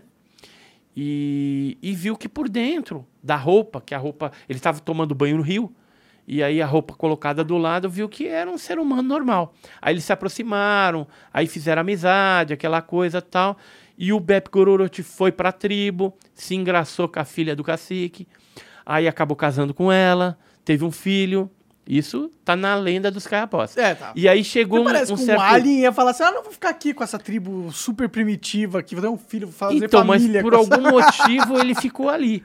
E aí Tá ele foi, difícil. ele foi útil na tribo, sabe por quê? A- além de várias coisas que ele interferiu, segundo os caiapós, na agricultura, ele criou também no centro da tribo uma oca, ou seja, um local, tinha um- uma casa lá, onde se reunia os mais velhos, né, os mais experientes, os índios mais velhos, que contavam as suas histórias para os índios mais novos. Ou seja, ele criou uma espécie de escola dentro da tribo dos caiapós que existe até hoje. Entendi. Quem criou isso foi o Bep Gororoti. Até que um dia ele torrou as paciências, falou: "Fio, tô indo embora, pegar minha mulherzinha aqui, minha filha, tal, a gente vai para a Serra Pucatoti, lá tá a minha barduna trovejante lá, tá o negócio. Vou entrar para dentro, um dia eu volto. Beleza, pessoal? E aí ele subiu em meio a trovões, barulho, tal, ele subiu ao céu e os é, caiapós, né, os índios caiapós brasileiros estão esperando até hoje o Bep Gororoti voltar.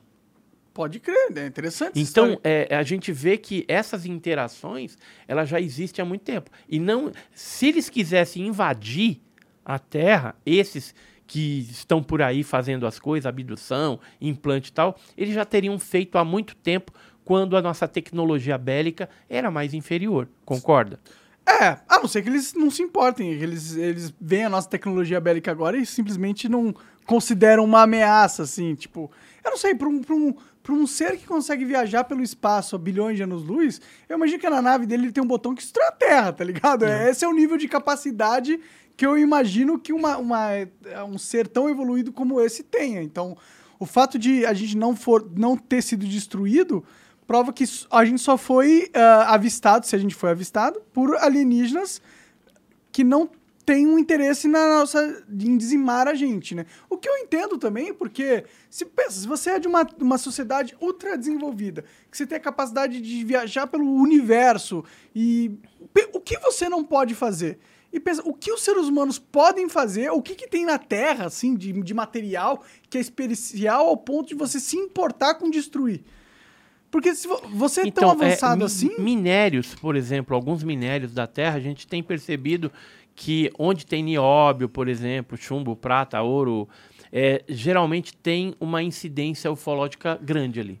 Areia monazítica também. Ah, mas eu acho que são os outros países Então- vindo roubar nós. Então, pode ser, mas e no passado? Que já ocorria esse tipo de atuação. Então, é, em algum momento, esses seres é, se interessam pelos nossos minérios e minerais. É, não só isso também, pela nossa flora, nossa o- fauna. O isotopo ele, de, de, de magnésio 93 por, 99,3%, por que, que eles precisam de algum material da Terra? Por que eles não conseguem só sintetizar um material vastamente superior ao nosso, entendeu? Eu não sei, eu não, eu não entendo por que, que uma tecnologia, Então, uma é, na verdade, a gente tem que partir do princípio que o universo todo ele é feito dos mesmos metais que a gente tem na tabela periódica conhecida. Uma outra coisa ainda está por ser descoberta. Mas a maioria do que tem ali, alumínio, magnésio, não sei o que, tal, tudo que tem na tabela periódica é o que tem no universo. Tanto é que os meteoritos que chegam aqui têm aquela configuração. Então por que, eles precisariam vir pra Terra, entendeu? É isso que eu penso. Por que eles só não pegam esse material de um meteorito? Não, assim, ou tá- de algum outro lugar, vai saber se eu não eles não estão explorando. tão especial assim, entendeu? É isso talvez Eu- eu esteja só... Então, eu acho, cara, eu, então, eu não menosprezaria a Terra, não. Porque a Terra, é, assim, a gente já viu imagens do espaço e tal. Se a gente pensar no nosso sistema planetário, qualquer outro planeta que está orbitando aí é, não chama tanta atenção como a Terra. Até um, é um ponto azul Ah, dentro do Aí nosso o cara sistema chega solar, aqui, sim, mas dentro você do universo... tem você tem uma multi é, é, um- uma multiforma de, de, de seres diferenciados de fauna também plantas e tem Nesse o mar sentido, a gente ainda é raro, né? Isso é não verdade. então isso chama muita atenção imagina a nave tá passando lá falou opa aquele planeta ali é interessante vou para lá Faz sentido, cara. e aí, e aí, de repente, é, aquilo ali que ele percebe aqui, isso aqui é interessante para nós, para usar nisso. É, Mas eu é que que nem o- a- o a interessante- gente, o que, que o, o ser humano na Terra ele quer? Ah, quer viver bem. Poder. É. O que, que gera o poder na Terra? Dinheiro. Status, conexões políticas. É, mas dinheiro. Cargos. Dinheiro. E aí, o que, que, que o Elon Musk quer? Aquela lua que é toda de ouro. Lua que é todo de ouro. É, Tem uma lua toda tem de ouro. uma lua que é toda de ouro. Caralho. É. E, só que assim, se você conseguir ele começar a extrair e tirar esse negócio e trazer pra terra, vai ser um caos econômico aqui. É, que o Porque ouro vai, vai lascar tudo. vai inflacionar o ouro, né? Não, Ninguém vai querer comprar ouro, vai ter é, tanto. porque vai ter tanto. É. Entendeu? Então, é assim, se o terrestre saísse da Terra pra buscar alguma coisa, o que que ele, se ele chegar num planeta que tem ouro, ele vai pegar o ouro. Então, mas eu acho Porque que o, isso o vai dar o é poder o- pra ele. Mas eu acho que, sinceramente, diamante. eu não acho que são os materiais que importariam. Se a gente tem que pensar nessa na, na, na psicologia do alienígena, Hum. eu acho que ele estaria muito mais interessado na, na vida humana mesmo, na vida terrestre, do que nos materiais em si. Porque o ouro existe em outros lugares, entendeu? Não é exclusivo do planeta Terra. Sim. A única coisa exclusiva do planeta Terra, que a gente sabe no universo, que a gente não encontrou em lugar nenhum, é a vida. Então eu acho que esse seria o maior a coisa mais Patrimônio, valiosa. É, maior patrimônio. Seria a nossa vida, a nossa genética, a nossa. É isso, sem sombra de dúvida, eles se interessam. Por isso que tem as abduções, as experiências genéticas, os implantes, né? Por isso que isso ocorre. Sim, sim. Então, é, esse é um dos fatores. Mas também tem o fator de minérios, de alguma coisa que a gente tem no planeta que eles também usufruem de alguma forma. Só se Porque não já- tivesse em lugar nenhum. Porque se tem outro lugar, por que, que o planeta Terra seria especial, entendeu? Se, se tem vários Não, asteroides então, que mas, tem todos os minérios que tem deve aqui, ter planetas que não tem. A, É, gente, ou que tem NASA não tá escassez de mandando algum um probe tipo. para um asteroide de 4 trilhões de, de, de quadrilhões de dólares, não sei o que, que eles, eles detectaram que tem um asteroide com vários tipos de minérios específicos que Uhum. seriam, se você pegasse o valor de todo aquele asteroide e traduzisse para a economia global, Aham. estaria mais do que tem de dinheiro aqui na Terra no sim, momento. Sim, entendeu? então. E aí ia virar um caos. E a, e a NASA aqui. tá, tá, ela tá Lógico que investigando tá. pra fazer isso aí. Lógico que tá.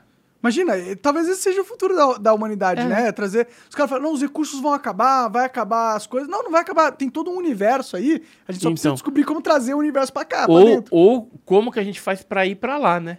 Também, pra então, de repente, essa base em Marte do Elon Musk aí, que futuramente isso deve acontecer. Não sei se eu vou estar vivo para ver. Pode ser Eu que, acho que sim, tá pode. eu acho que sim. Tô com 56. Pô, você tem mais uns eu- 30 anos aí Então, tranquilo. Eu acredito que até lá já, Dá, já rolou, dá, já dá, rolou. Se eu vou estar velhinho e tal, aí fala, lembra que eu fui no podcast do Monark e falei aquilo, né? Então Sim. vai estar assim, né? E se a tecnologia tiver subido bastante, talvez você esteja bem, você não seja Ou, velhinho. ou de repente, eu- aí, com certeza, naquela época, nessa época futura, eu não vou ser mais ufólogo, aí já vou ser. Historiador. É. Exopolítico. É, sou político, né, não. exopolítico, né? Ou já cria um esquema lá, né? Uma, um muambeiro das galáxias. Você vai representar o. Brasil lá na, na, na Confederação Intergaláctica. Então, já pensou? Então, a gente brinca aqui, mas é. Vai que- é vai saber o que Vai que vai acontecer no futuro. Só Eu, Deus eu prefiro, eu prefiro que né? tenha aliens e a gente exista uma confederação intergaláctica e a gente tá meio que no teste pra ver se a gente entra. Uhum. Esse seria o melhor cenário. Aí a gente entra, aí os caras, beleza, vamos curar câncer, vamos curar a morte, vamos te dar um jogo de simulação muito foda pra você jogar aqui. Aí Uhum. eu, eu, eu, eu, eu ia ficar muito feliz com essa realidade, entendeu? Seria a melhor de todas. Na minha É, opinião. então, é. Cada um, cada um Qual tem- que você acha que é? O que, que você acha? Tipo, vamos, vamos entrar em teoria da conspiração aqui, tá, Aham, galera? Teoria da conspiração. é, a gente não tem provas nem É que nem- evidências eu, disso. eu sou científico, vocês sabem, mas vamos entrar aqui Não, aqui é- teorias da con- conspiração e vamos Aqui a ver. gente tá exercício de imaginação. Exercício de, de, de conjecturas, vai. Estamos conjecturando. Exato, exato. O que, que você acha que realmente tá acontecendo aqui no mundo agora? Que existem aliens mesmos? São vários? Quem são eles? Que, que- que- qual que é a maior hipótese rolando aí na sua, Olha, na sua mente? na minha cabeça são vários. Alguns trabalham em conjunto, alguns utilizam bases eh, estratégicas operacionais em alguns locais específicos e geralmente coincide com incidência ufológica, ou os hotspots que eles chamam, né, zonas quentes. E, e aí eles estariam se escondendo aonde? Principalmente no mar, que três quartos do planeta é água, e em algumas regiões onde você tem eh, grandes protuberâncias na crosta terrestre, ou seja, cavernas. Por exemplo, Iporanga, no Vale do Ribeira, tem mais de 300 cavernas catalogadas pelo PETAR. Então ali tem uma incidência ufológica que eu já cheguei a catalogar desde 1941. Interessante tem que tá caso lá. relacionado. né? E, e acontece, eh, o ano passado estava aparecendo ser lá, a polícia envolvida, eh, foi visto objetos voadores. A gente tem pessoal do meu canal lá, do Enigmas e Mistérios, que moram lá em Iporanga e estavam reportando esse tipo de avistamento. Só que depois, quando a polícia ficou sabendo e teve envolvido lá, ela se fechou e aí não fala mais nada. Já é estranho, né? Que que a polícia tem que se envolver com É porque tinham seres lá, e aí eles devem ter todo um procedimento de manter é, acobertado, ocultado da população esse tipo de fenômeno, porque você vai gerar mais pânico do que algum, alguma, é, alguma resposta para essas é, indagações que a gente tem em, em, relação ao fenômeno lá na região.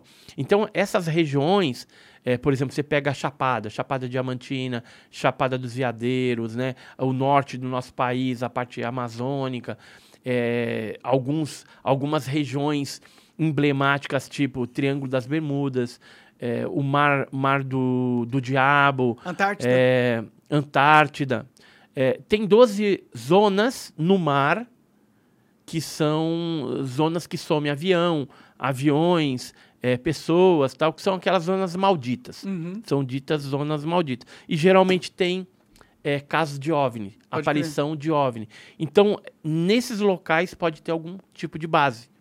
Aqui, por exemplo, é, em São Paulo, se a gente pegar o litoral paulista, a gente vai ter é, Ilha Bela, que é um, um desses polos, e tem bastante casuística, bastante avistamento, e Peruíbe. Entendi. Principalmente próximo ali à Ilha de E- Caimada e são Grande. as bases desses seres que alguns são correlacionados e outros não.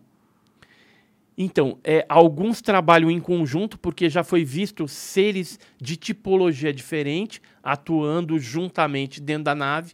Lógico que, é, geralmente, os mais humanos, eles exercem, segundo as testemunhas, né, parecem exercer um controle ou um comando da ordem para os baixinhos, e os baixinhos geralmente são os operacionais. Olha, É o que caralho, faz ali escravidão até na- nos alienígenas. É, não sei se é algum acordo, né? Deve ter ali, a gente Alguma não explicação, sabe. sim. Alguma explicação para esse tipo de. Mas é, é a percepção dos abduzidos, dos contatados, quando dentro da nave. Pode crer. Então eles, eles falam disso. Às vezes em algumas naves é só um tipo também. Só que com, como são tipos variados, a gente entende que seriam procedências, teoria, né? Conjectura Claro. teo- é, procedências diferenciadas também, vêm de lugares diferentes, e os objetivos deles também seriam diferenciados. Porque a gente percebe assim que tem uma galera que é mais focada nessa parte genética, de, de pegar o ser tal. humano, abdução e tal. Tem outros que pega frutinha, pega animalzinho, Eles são mais light. mais light, né? Ou, ou mais focado em bichinho. E tem outros que são neutros. Que hum, né? Eles só observam. só observam, né? Não, não chega muito perto. Então a gente tem tudo isso. Por isso que eu falo, ufologia é um festival do absurdo. E aí, voltando, lembra que você fez aquela pergunta? É, dos animalescos, tem ainda um tipo que é os antropomorfos, que ele tem um corpo de gente e uma cara de animal. É, teve um caso que eu pesquisei em, Isso aí em- tem várias coisas históricas né, desse tipo de representação, né? De tem seres com cara. no Egito, No Egito, também. é, o Anubis e tal. cara. Anubis, a Bastete, que é cara de gato. Olha isso aqui, cara. É, isso aqui é um caso que eu fiquei sabendo em 1987. Eu falei com o seu Antônio da Silveira Bezerra, lá no Guarujá. E ele me contou que em mil, não, pode pegar. Em 1946, ele teve contato com uma nave, viu uma nave pousada, ficou as marcas lá no solo. Isso na, na praia ali da, da Pitangueiras, no Guarujá, 1946. E ele fez esse desenho na época e presenteou a gente, contou o caso. E os seres que saíram de dentro da nave eram seres bem altos, com cara de gato e corpo de gente Pode crer. uns macacão, um- umas hastes assim, com, com uma luz na ponta. Ele ficou morrendo de medo. Chegou em casa, contou lá pros familiares dele e tal. E depois ele voltou no local, tinha uma marca. Essas marcas de, de Como pouso, tivesse de aterrissagem. negócio, né? Então, isso em 87, cara, imagina. Eu tava. Eu tinha começado a pesquisar ufologia em 1985 com o GUG, Grupo Ufológico do Guarujá. Então, dois anos depois, você pega um negócio desse, o que, que eu fiz? Eu coloquei na prateleira. Falei, meu, isso é coisa. O cara viajou. Né? Comeu mato estragado, sei lá. O que você sempre tá imagina que o cara tava. É, É. cara, a gente não pode ignorar o efeito das Mas- drogas na cabeça das pessoas. É, né? então, mas era um senhor. Já que... tomou o LSD, Edson? Eu não, nunca. Nunca, nunca Você vai fui ver dado ET, a, viu? Você vai ver a ET. droga, nem Você bebida, vai- cara. Nunca bebi. Você vai ver ET. Nunca fumei nada, cara. Nada, nada, nada, nada, nada. Então, é, então Mas- por isso que você talvez não perceba que às vezes talvez umas pessoas só estavam muito doidão de droga. Então, mas como eu achava o negócio muito absurdo, o que, que Aham. eu fiz? Eu falei, vou deixar esse negócio guardado aqui. Só que o que, que aconteceu? Quando chegou mais pra frente, em 1990, eu fiquei sabendo de dois casos que ocorreram nos Estados Unidos com o mesmo tipo. Corpo de gente e cara de gato. Esse ser antropomorfo. Aí eu falei, meu Deus, coisa louca, né? Aí eu disparei uma mensagem naquela época, em 1990, não tinha internet, não tinha WhatsApp, não tinha nada disso.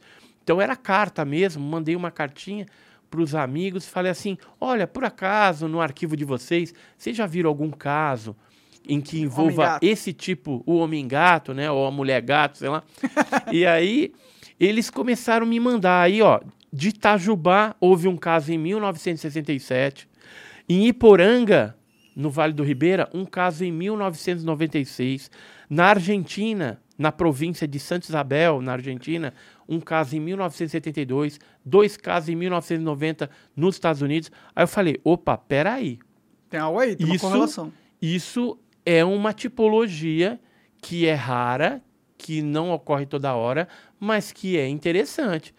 Então, é, esse tipo existe. Uhum. E aí você começa a ver essa, esses deuses antigos, do egípcios, por exemplo, de outras civilizações também, você vai ver esses seres com cara de gato. No Os Egito tem a Bastete, É tipo um monumento gigante com um ser com cara É. de gato. Bastete, verdade, é um gato Sekhmet, homem. né? que é o, aquele leão, né? Uhum. Cara de leão tal. Então, veja que é, pode ser que no passado eles tinham um contato mais direto com isso daí, era normal para ele. Mas é especulação também que eu tô Claro, fazendo. Pode ser também. Agora, Pode ser é coisas. impossível pessoas diferentes, anos totalmente diferentes, Contextos diferentes. cidades diferentes, estados diferentes, até países diferenciados estarem falando do mesmo tipo. É Então- algo, algo a se pensar então, o que, que eu. Às vezes eu falo na ufologia. Às vezes o que parece ser absurdo é real. E às vezes o que é o óbvio pode ser um fake. Uhum. né? Então, aparece uma pessoa, de repente ela. Isso tem muito, tá? Pessoa quer projeção, quer aparecer na mídia e Aham, tal. Aí ela inventa um caso e manda lá pra gente. Olha, eu tive um contato com, com um ser baixinho, cinzento, de olho preto e tal. Pega o Grey, que é o mais básico. Aí você vai ler lá o caso dela, ela já leu alguns outros casos, sabe mais ou menos, monta uma historinha. A, historinha vai estar coerente. Só Uhum. que foi um fake que ela inventou para ter uma projeção na mídia. Esse é o ou foda, né? Porque tem muita gente Então, que se aproveita Agora, do- um cara desse aqui, meu, fala um negócio desse, corre Sem o nada risco, ganhar, né? É, e corre o risco de ser chamado de louco, porque num primeiro momento, em 87, eu pensei que esse cara, vixe, esse cara, meu, Malucão. eu nunca ouvi falar de nenhum ser, mas em todos os casos a gente anota tudo. Sim, sim. O pesquisador, ele é assim, ele anota para depois, através de comparações de dados, você chegar a alguma conclusão. E a ufologia, ela funciona assim, através de comparação de dados. Um pouso, por exemplo, que ocorre aqui em São Paulo, ele vai ter os efeitos iguais a um pouso que aconteceu no Japão, ou um pouso que aconteceu na França, ou Que nos prova Estados que não Unidos. é, uma, é- não é algo específico local, é algo Isso. universal, né? Então, algo, é- nacional, sei lá. Ou- Então aí você vai ter o Global. quê? É, efeito de micro-ondas, que é uma coisa muito comum, alteração no pH, esterilidade do solo ou superadubação. Então são efeitos que a gente já está acostumado a se deparar quando se trata de um fenômeno OVNI autêntico. Agora, tem aqueles camaradas que às vezes inventam. É, Cotia, São Paulo. Tem muito pesqueiro lá. Não sei se você já foi, gosta de pesqueiro. Não, pesqueiro. não. Não, então, também não, não pesco muito, mas naquela época, é, eu estava falecido o Claudeir Covo, mas uma galera, a gente ficou sabendo que um suposto OVNI teria pousado num pesqueiro. E a gente foi para lá, para investigar, né? Somos investigadores. Aí chegamos, no, tinha um, um queimado no solo, assim, onde o- teoricamente o objeto tinha Pousado. pousado. Só que primeira coisa que eu cheguei, que eu olho assim, um monte de árvore tudo fechado. E aí a gente pergunta as dimensões do objeto para a pessoa. A pessoa não se ateve a isso. Hum. Ela não viu aquelas árvores fechadas, simplesmente pegou, tinha um negócio ali. Queimou né? ela. Aí Eu falei, caramba, como é que o objeto entrou aqui? tipo, queimou o chão, mas não queimou as não árvores. queimou a árvore, não sentido. tem nenhuma. Não tinha sentido isso. Uhum. E aí a gente pegou para analisar o solo, o pH, do, e deu um pH normal de queima, por querosene, por exemplo. Uhum. Aí eu comecei a olhar, vi uns tambores, assim, falei, cara, aquilo ali.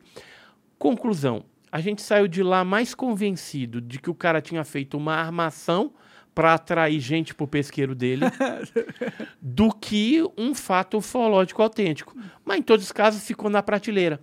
Anos depois o cara é, confidenciou que ele tinha fraudado e tinha queimado ali, que tinha Pra fazer um Entendeu? marketing. para fazer o marketing do pesqueiro dele, para atrair pessoas. É, não, isso vai ter, dizer, vai ter muito. Então, veja, existem pessoas e pessoas. É, a gente que pesquisa seriamente, com metodologia científica, a gente tem que estar atento a todas essas coisas, né? É, só para você ter uma ideia, eu tenho uma, uma sessão dentro do canal Enigmas e Mistérios, chama Relatos Misteriosos. Então, são pessoas que têm ali a voz, né? Eu dou a voz para ela contar, mandar um e-mail, se tiver foto, vídeo também, enviar para a gente e a gente lê nessa sessão, logicamente. é, eu, eu deixo escrito lá e aviso todo mundo: olha, eu estou lendo aqui sem fazer juízo nenhum da pessoa. Se a pessoa está me enganando ou está mandando alguma coisa errada aí, problema dela, responsabilidade dela. Eu estou apenas lendo nessa sessão dentro do canal. Agora, o que eu investigo, tal, aí é diferente. Aí Vai entrar como um videozinho lá no canal, né, mais Ah, você, fez, você estruturado. faz testes, analisou o PHD, né? Você Aí o tá que, que acontece? descobrir a verdade. Tem alguns ufólogos que às vezes fica, sei lá, com dor de cotovelo do trabalho da gente, inveja, esse tipo de coisa, fica mandando e-mail fraudulento. Pra ver se vocês- pega a gente. caem, né? É, então, às vezes a gente pode até cair. Acontece. Entendeu? Pode acontecer, mas é, veja ah, como é contraproducente isso. Um próprio ufólogo, Ah, psh, mas bicho. entendeu? Mandando e, e contaminando, vamos dizer assim, a ufologia. Essa é a história Entendeu? do ser humano, E- Edson. então, é ser humano, infelizmente é, é complicado. complicado. Agora, não era melhor, já que tem espaço para todo mundo, o cara é, tirar a poupança dele da cadeira e ir pesquisar, fazer investigação de campo, fazer alguma coisa Produzir ele, né? mais, As, as é, informações. mais produtiva, Sim. né? Para que a ufologia cresça em vez de evoluir dessa forma. Sim. É, é.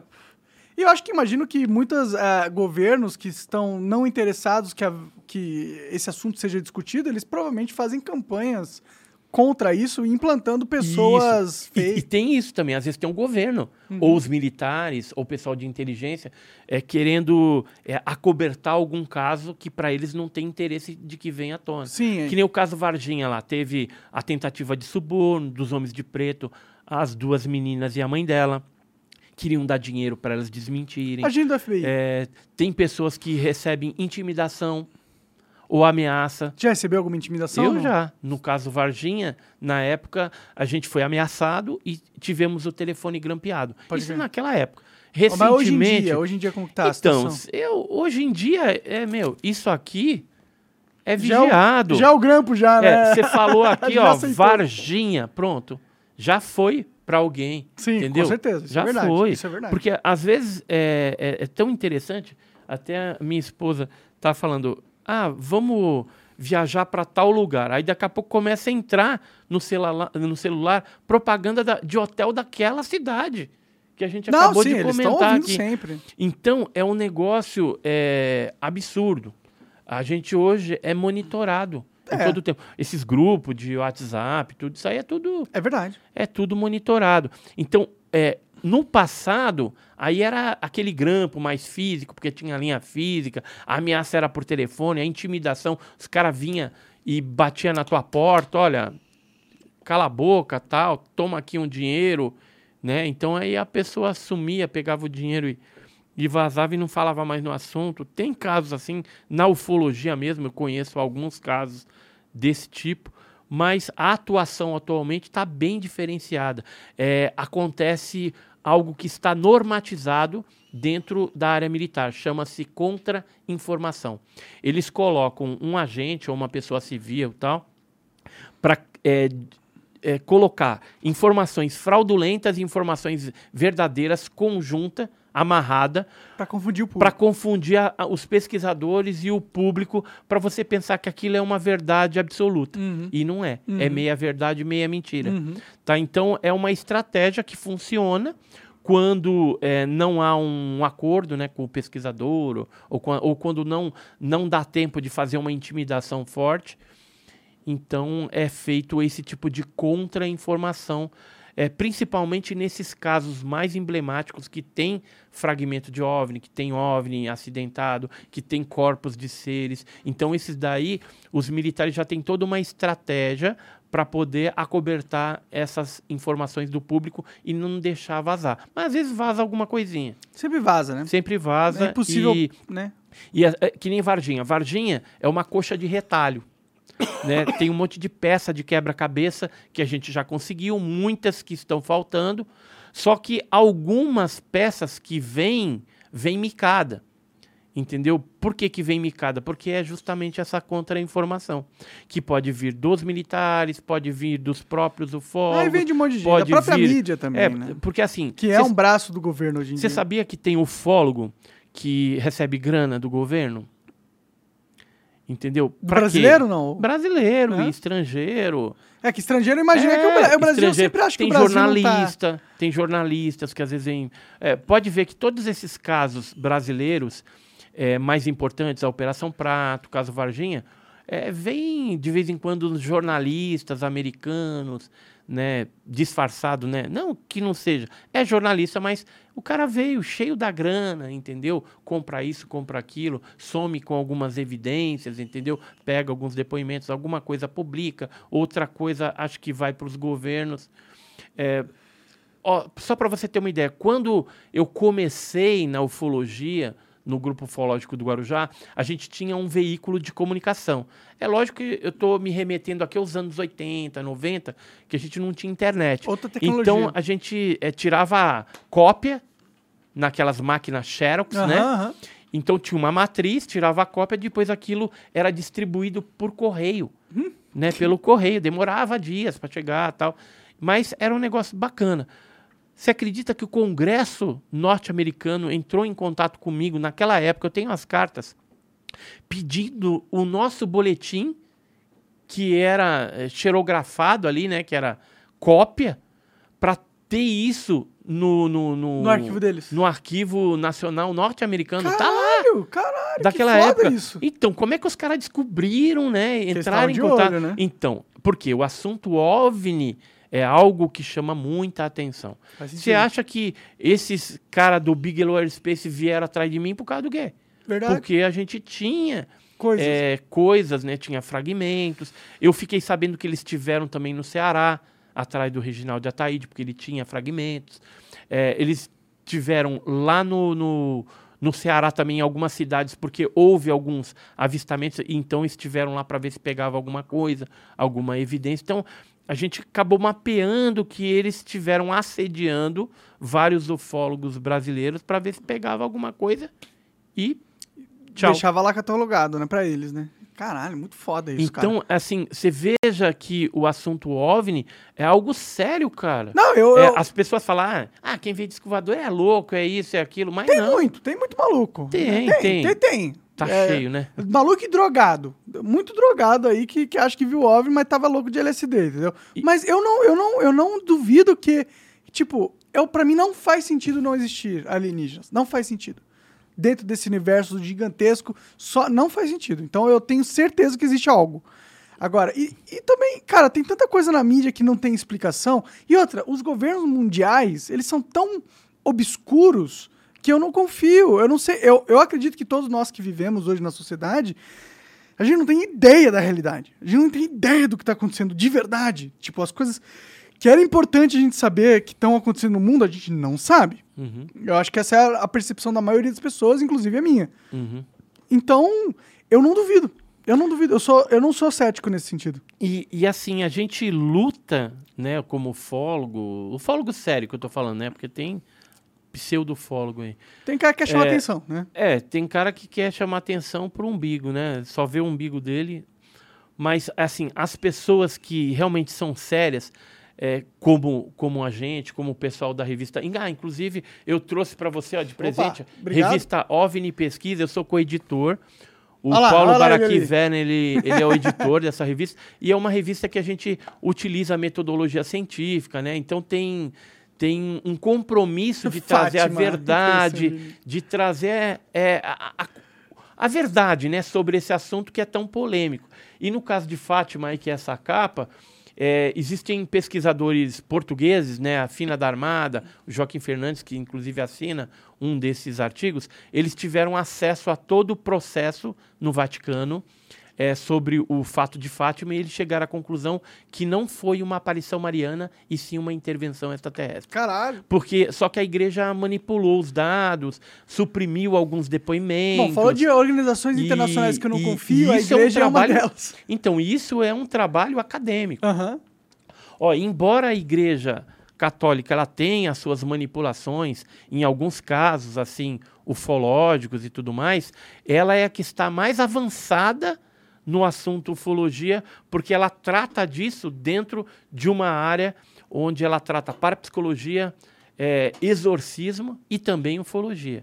Quem cuidava disso aí no passado era o Monsenhor Conrado Balduc, depois passou para o astrônomo Funes e agora está na mão de outro lá. Então, a Igreja Católica, ela tem muita coisa guardada no Vaticano que não foi liberada. Espero que algum dia liberem, né? O Roberto Pinotti, que é um pesquisador, um ufólogo italiano, é, a última vez que a gente conversou tudo, ele disse que tinha uma esperança de que isso fosse liberado, porque eh, tinha alguns rumores dentro do Vaticano que já estava sendo eh, destrinchado ali, separado algum material para colocar à disposição do público e alguns desses relatórios eram ufológicos. Só que até agora não veio a público. Não sei se a Igreja Católica está esperando, de repente, 2030. alguma, o 2030 aí, os Estados Unidos virem a público. Porque, olha, eu vou te falar a verdade. Se vier um reconhecimento de existência de vida extraterrestre, ela vai partir ou de algum órgão oficial, NASA, alguma coisa assim, ou de algum país eh, de primeiro mundo. E aí tem as rivalidades. Ou vai ser Estados Unidos, ou Rússia, ou China. Eu acho que se os Estados Unidos perceber que os russos, é que agora eles não têm tempo de ficar pensando Eles estão nisso. preocupados com Estão preocupados coisa. com outra coisa. Então, é, se eles perceberem que os russos ou chineses vão dar uma declaração, alguma coisa assim, os americanos Vão vai chegar rapidinho chegar, porque é a mesma Guerra Fria Aham. da, da conquista espacial do passado que está ocorrendo dentro dessa questão dos OVNIs e da existência de vida extraterrestre. Então, em algum momento, se tiver isso, vai ser os americanos. E tudo indica que vai ser os americanos que vão soltar a bomba. O que, que aconteceria com você nesse dia? No dia que qualquer desses órgãos governamentais falasse, ó, existe alienígenas e a gente conhece algum deles. O que, que você, Olha, como eu, você se eu sentiria? beberia até um vinho sem álcool. um vinho sem Ah, álcool. uva, então. Eu beberia até um vinho sem álcool, entendeu? Para comemorar, né? Como você está fazendo. Eu já comemoro por coisas menores, como a sua presença aqui. Mas pode crer, você ficaria feliz pra caralho. Não, que- muito feliz, cara. Ia que- soltar A história da aí. sua vida tá ali, né? Não, ninguém- acabou. É, E assim, eu tenho falado que isso aí vai acontecer, não tá longe, não. Então escreve aí o que o Edson está falando e vocês vão ver aí mais na frente isso aí acontecendo, aí vai lembrar. Pô, ele falou mesmo e o negócio Ó, eu, aconteceu. eu espero que você esteja certo e que isso aconteça, porque senão a, a, a vida vai ser bem mais chata do que ela poderia ser, na minha E opinião. olha, e isso vai provar o quê? A grandiosidade do Criador, né? Do Deus, né? Que Deus cabe em qualquer religião. Então a gente percebe assim a, a, a magnitude do poder criativo de Deus, né? E, e quando a gente começa a analisar algumas religiões, você pegar, por exemplo, o judaísmo, você tem a Torá. Cuidado com esse, com esse tópico aí, cara. Não, eu sei, calma, calma, calma. Então, a Torá, a Torá judaica, por exemplo, né, que os rabinos estudam, então eles têm alguns tratados em cima da Torá, que é os livros é, do Antigo Testamento, da Bíblia, né? E lá, é, ele, é, alguns rabinos têm estudo que fala assim que Deus criou 1.500 mundos. Quando ele fala de 1.500 mundos, é, no hebraico ali e tal, significa que são mundos com vida habitada. Ou, aliás, com, com seres é, vivos ali. É, e seria o próprio homem, de alguma forma, né, criado ali por Deus, um ser. Uhum. Então, se a gente pensar, se esses rabinos judaicos estiverem certos, que significa que é, a Terra é um planeta habitado. É um mundo, né? Seria um mundo habitado. Uhum. Existiriam mais 1499 já criados por Deus. Então, meu, o negócio poderia estar vindo para cá de alguma forma? Sim. E isso só mostraria o poder grandioso, criativo desse Deus aí. Que Ah, criou. E eu acho que ele ainda continua criando, cara. Ah, eu não duvido, eu acho que o universo tem tanta coisa que a gente. Se a gente. A gente não sabe. Na verdade, aquela, aquela frase só sei que nada sei é a frase mais É. verdadeira do, Já, do só universo. sei que nada sei e já sei muito. É, Né? é exato. Então, é, eu, eu, eu acho que pode ter muita coisa. Eu espero, eu espero de verdade que tenha alienígenas. Eu quero conversar com alienígenas no, no futuro. Queria, porra, saber. Eu, que- porque, porque essa é a beleza da vida, né? Que é a jornada universal. Que é saber o que, que esse universo tem pra nos apresentar. E eu meio que já sei o que os humanos têm pra nos apresentar: guerra, fome, tortura, desgraça, perseguição política, muita coisa boa também, arte, cinema, filmes da Marvel, cara. Mas já, já É, queria, os queria alguma filmes coisa. da Marvel é muito legal, né? Eu também curto. Você De vez em quando eu boto umas camisetas também e gravo uns vídeos. Da Marvel? Você põe a fantasia do Não, eu Homem-Aranha? gravo vídeo de OVNI, né? Mas Sim. aí eu ponho O do, Qual- qual dos personagens. Ah, Capitão América. Capitão América é legal. é- América. ele é bonitão. Fortão. É, eu gosto da camiseta dele, né? Cai bem, o pessoal olha, ó, camiseta legal, então onde você comprou? Lá na Piticas, né? Ó, fazendo propaganda da Piticas e ela nem me patrocina. É, olha lá, Piticas, uma então, oportunidade. aí. patrocinar aí, ó. Vender umas camisetas de Alien na Piticas ia dar boa, eu acho, hein? É. Então, eu tenho uma loja, chama Loja Misteriosa, www.lojamisteriosa.com.br. Do nome. Aí o que, que a gente fez lá? A gente tem produtos ufológicos, tem camiseta e tem estampas dos casos clássicos brasileiros. Então tem a explosão do OVNI de Ubatuba, Aham. Noite Oficial dos OVNIs, que foi maio de 86, tem o ET de Varginha, tá... Essa do ET de Varginha acho que é a que mais vem. Ah, faz sentido. É, Operação Prato também, tem abdução do caboclo Vilas Boas, que é um caso que aconteceu em São Francisco de Sales em 57. Enfim, tem várias estampas bem legais ali que o pessoal de vez em quando compra lá para ajudar. Então, se você quer uma camiseta descolada, tal, www.lojamisteriosa.com.br. É um nome fácil de lembrar esse nome, é, É. um nome bom, gostei. É, você nunca vai vender esses. esse- você pode- pô, colocaria os, os fragmentos pra vender lá na loja misteriosa não? Olha, se algum dia eu for vender, eu tenho quatro fragmentos. Eu venderia um para conseguir grana para estudos. viabilizar um museu. Ah, da Um hora. museu ufológico vai ser o projeto da minha vida, Legal. tá? Porque eu tenho que deixar algum legado, né? Então, Ah, aí já você, tá deixando eu toda preciso conversa nos de 100 quê? 150 podcasts. Sim, então, mas 170. aí eu falo, pô, parece aí um investidor, vamos fazer alguma coisa. Já apareceu algumas prefeituras, né, fazendo algumas propostas aí indecorosas, né? Não foi muito legal, não rolou. Mas assim, pô, tem tanta gente que tem tanta grana e, e eu tenho tanto material ufológico para colocar esses fragmentos. é, tem cabelo de chupacabra, tem, tem um matinho onde a criatura de Varginha estava em cima, é, amostra de solo, de vegetação, marca de sapata, onde pousou disco voador. Meu, tem muita coisa e material também de ufólogos pioneiros que eu fui é, juntando ao longo de 42 anos Ah, de se vender investigação. essas paradas, acho que tinha um público aí pra comprar, Então, hein? então, por exemplo, eh, se eu não conseguir investidor, de repente eu vendo aí um, um dos pedaços do OVNI de Ubatuba. Quanto você venderia um, um pedaço de um alien? Não tô interessado em comprar porque eu tô fudido. Eu tô sendo censurado por todo, eu não tô com grana Então, eu agora. nem sei quanto que vale o negócio, mas eu acho que vale bastante. Um milhão de reais. É, sei lá, um milhão, acho que daria, daria para fazer um museu, não daria? Porra, com um Daria, um daria, daria, dá constrói construir do zero. do zero, da planta, É. né? Então, é, seria um, seria legal. Agora, um milhão de reais, por exemplo, para um americano, Não é nada. se você é 200 converter, mil dólares. então, que, que é 200 mil dólares para um americano? Nada. Para um bilionário? ou Então, CIA? pro, então, ó, Bigelow, se você quiser fazer o esquema, tamo aí. 250 entendeu? Elon mil Musk, dólares. Elon Musk, ó. Se Elon quiser o Musk ia- pedacinho. Ele ia querer ter e- um, né, E eu assim, ainda bonitinho. mandaria os laudos aqui, ó. Tiro cópia de todos os laudos que eu tenho da Universidade de São Paulo, etc. E a gente faz um, faz um, um esquema bem bolado aí. Pelo menos ainda me sobraria três fragmentos, são quatro.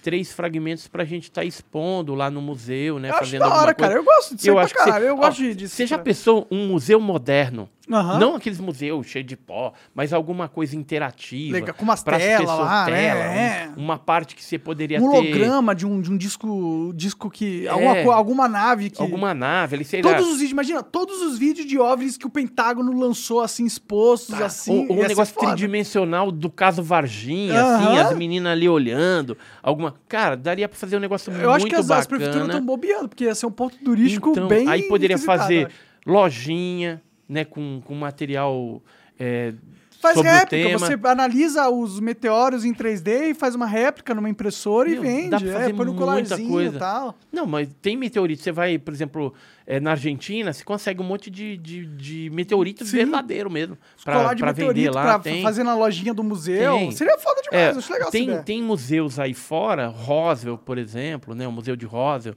do caso lá de 47, nos Estados Unidos, que os caras, meu, estão tão, ah, rodando né, no museu tranquilamente. E, e assim, eu gostaria de atingir um, um número maior de pessoas, principalmente jovens, né? Então, escolas. Porque, assim, o, o museu eu não pretendo fazer só é, de OVNI. A gente poderia combinar astronáutica, colocar algumas coisas do Marco César Pontes lá, é, colocar Pra ter um que foi o elemento educacional, Isso. científico, astronomia. Astronomia, colocar meteoritos, Imagina, pôr um, colocar um, um- Qual que é o nome? Um telescópio profissional lá, assim, que você senta na cadeirinha, tá isso, ligado? um planetário, né, um coisas. planetáriozinho pro Eu acho pessoal isso foda curtir. demais. Só essas coisas que Cara, tem que estar na mídia. Essas não a coisas que Anitta tinha que ter. a E, assim, São Paulo seria o lugar ideal para fazer esse negócio, porque é onde acontece tudo. é onde tem tudo. Mas se desse para fazer em outro lugar também, Em próprio Varginha revisar. tinha que ter lá e ia dar um bom point, né? então, mas lá em Varginha eles já fizeram o Memorial do ET, entendeu? E assim, Já tem concorrência. ele então. é, já tem, já tem um- uns esquemas. Inclusive, é, a prefeitura, né, já explora isso é, É, turisticamente falando. turisticamente falando, né? Então tem os pontos específicos lá. Assim, dá para evoluir mais. Uhum.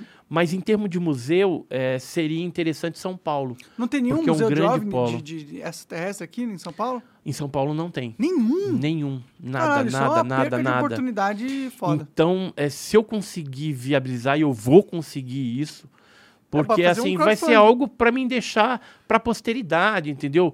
Pro, pro, pro futuro, né, do, do do- Pra tua da filha cuidar lá nação. do, do, do museu. Não, é neta, né? É neta? É Ah. neta, neta, neta. Ah, então você tem uma filha. Tem uma E filha ela que, cuidar do museu. que tá lá no No Japão. Japão, é Aí verdade. é É, difícil. esse- Lá, lá o, o meu neto, ele já tá falando japonês e tal. Eu falei, ó, você aprende direitinho aí, quando você crescer, aí você traduz os meus livros pro japonês pra gente vender aí, Tá entendeu? certo, tá certo. isso É lógico, tem que, Claro, né, é, tem que ser empreendedor, né? De Sim. repente ele vira. E o pior é que o, o molequinho já tá bem inteirado com esse negócio de OVNI. Aí a gente foi pra lá agora recentemente. Ele tá com quanto? Sete, né? Fez Pode sete. crer, pode crer. Aí ele tava com um binóculo dentro do carro, a gente andando lá, passeando e tal, ele olhando. Aí via alguma coisa assim no céu, às vezes era avião, né? Aí, vovô, vovô, será que é um OVNI? Aí eu lá, ah não, aquele ali é avião. Aí daqui a pouco, aí aquele, aquele, será que é um OVNI? Aí, não, ali é satélite. Aí, aí, foi, aí ele já me mandou algumas fotos, né, de algumas coisas Ah, também. legal, então, né? eu acredito que no futuro, é, essa, é, esse despertamento dele, de repente, pode se tornar até alguma coisa lá no Japão. E você sabia que no Japão tem um museu de OVNI? Ah, é? Na, na cidade de... Osaka. é, não, não é Osaka, não. Só chutei uma. É, é, f- ixi, esqueci. Não, não é Okinawa, não. Fukushuri. Não, Fu, Fukushima. Fukushima.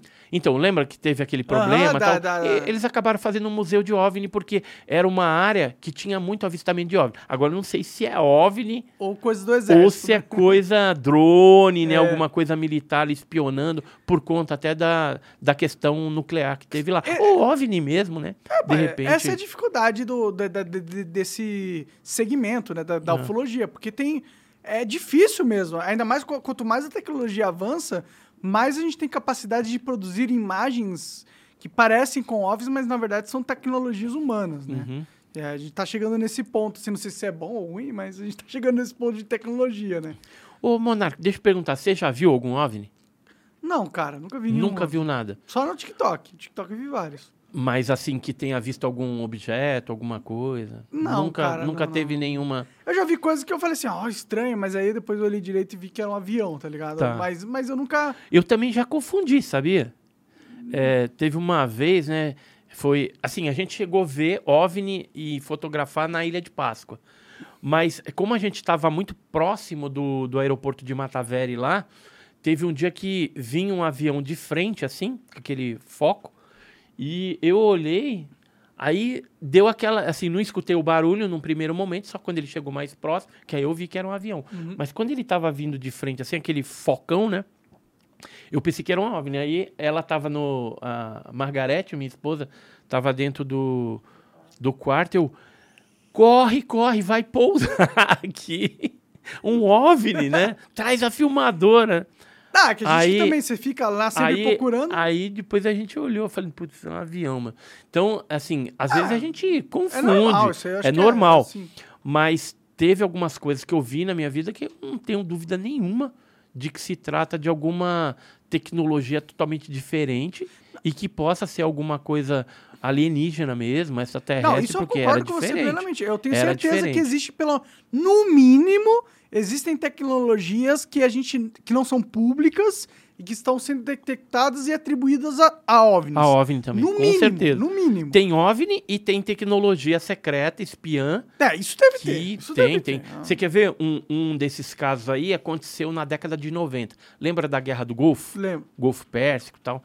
Então, naquela época, a Europa foi invadida por OVNIs triangulares negros. Hum.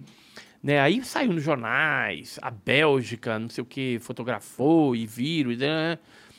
Aí passou a guerra, mais um tempo, os Estados Unidos, olha, tecnologia stealth, né? Aquele avião triangular que era é, não detectável em radar, Uhum. né? Mas que era uma tecnologia espiã que já existia na Guerra do Golfo. Aham. E os Estados Unidos depois falou que tinha mandado realmente essa tecnologia para lá. Só que como não se sabia e não, não, não, não se tinha conhecimento dessa tecnologia espiã lá na guerra, passou como um OVNI. OVNI triangular.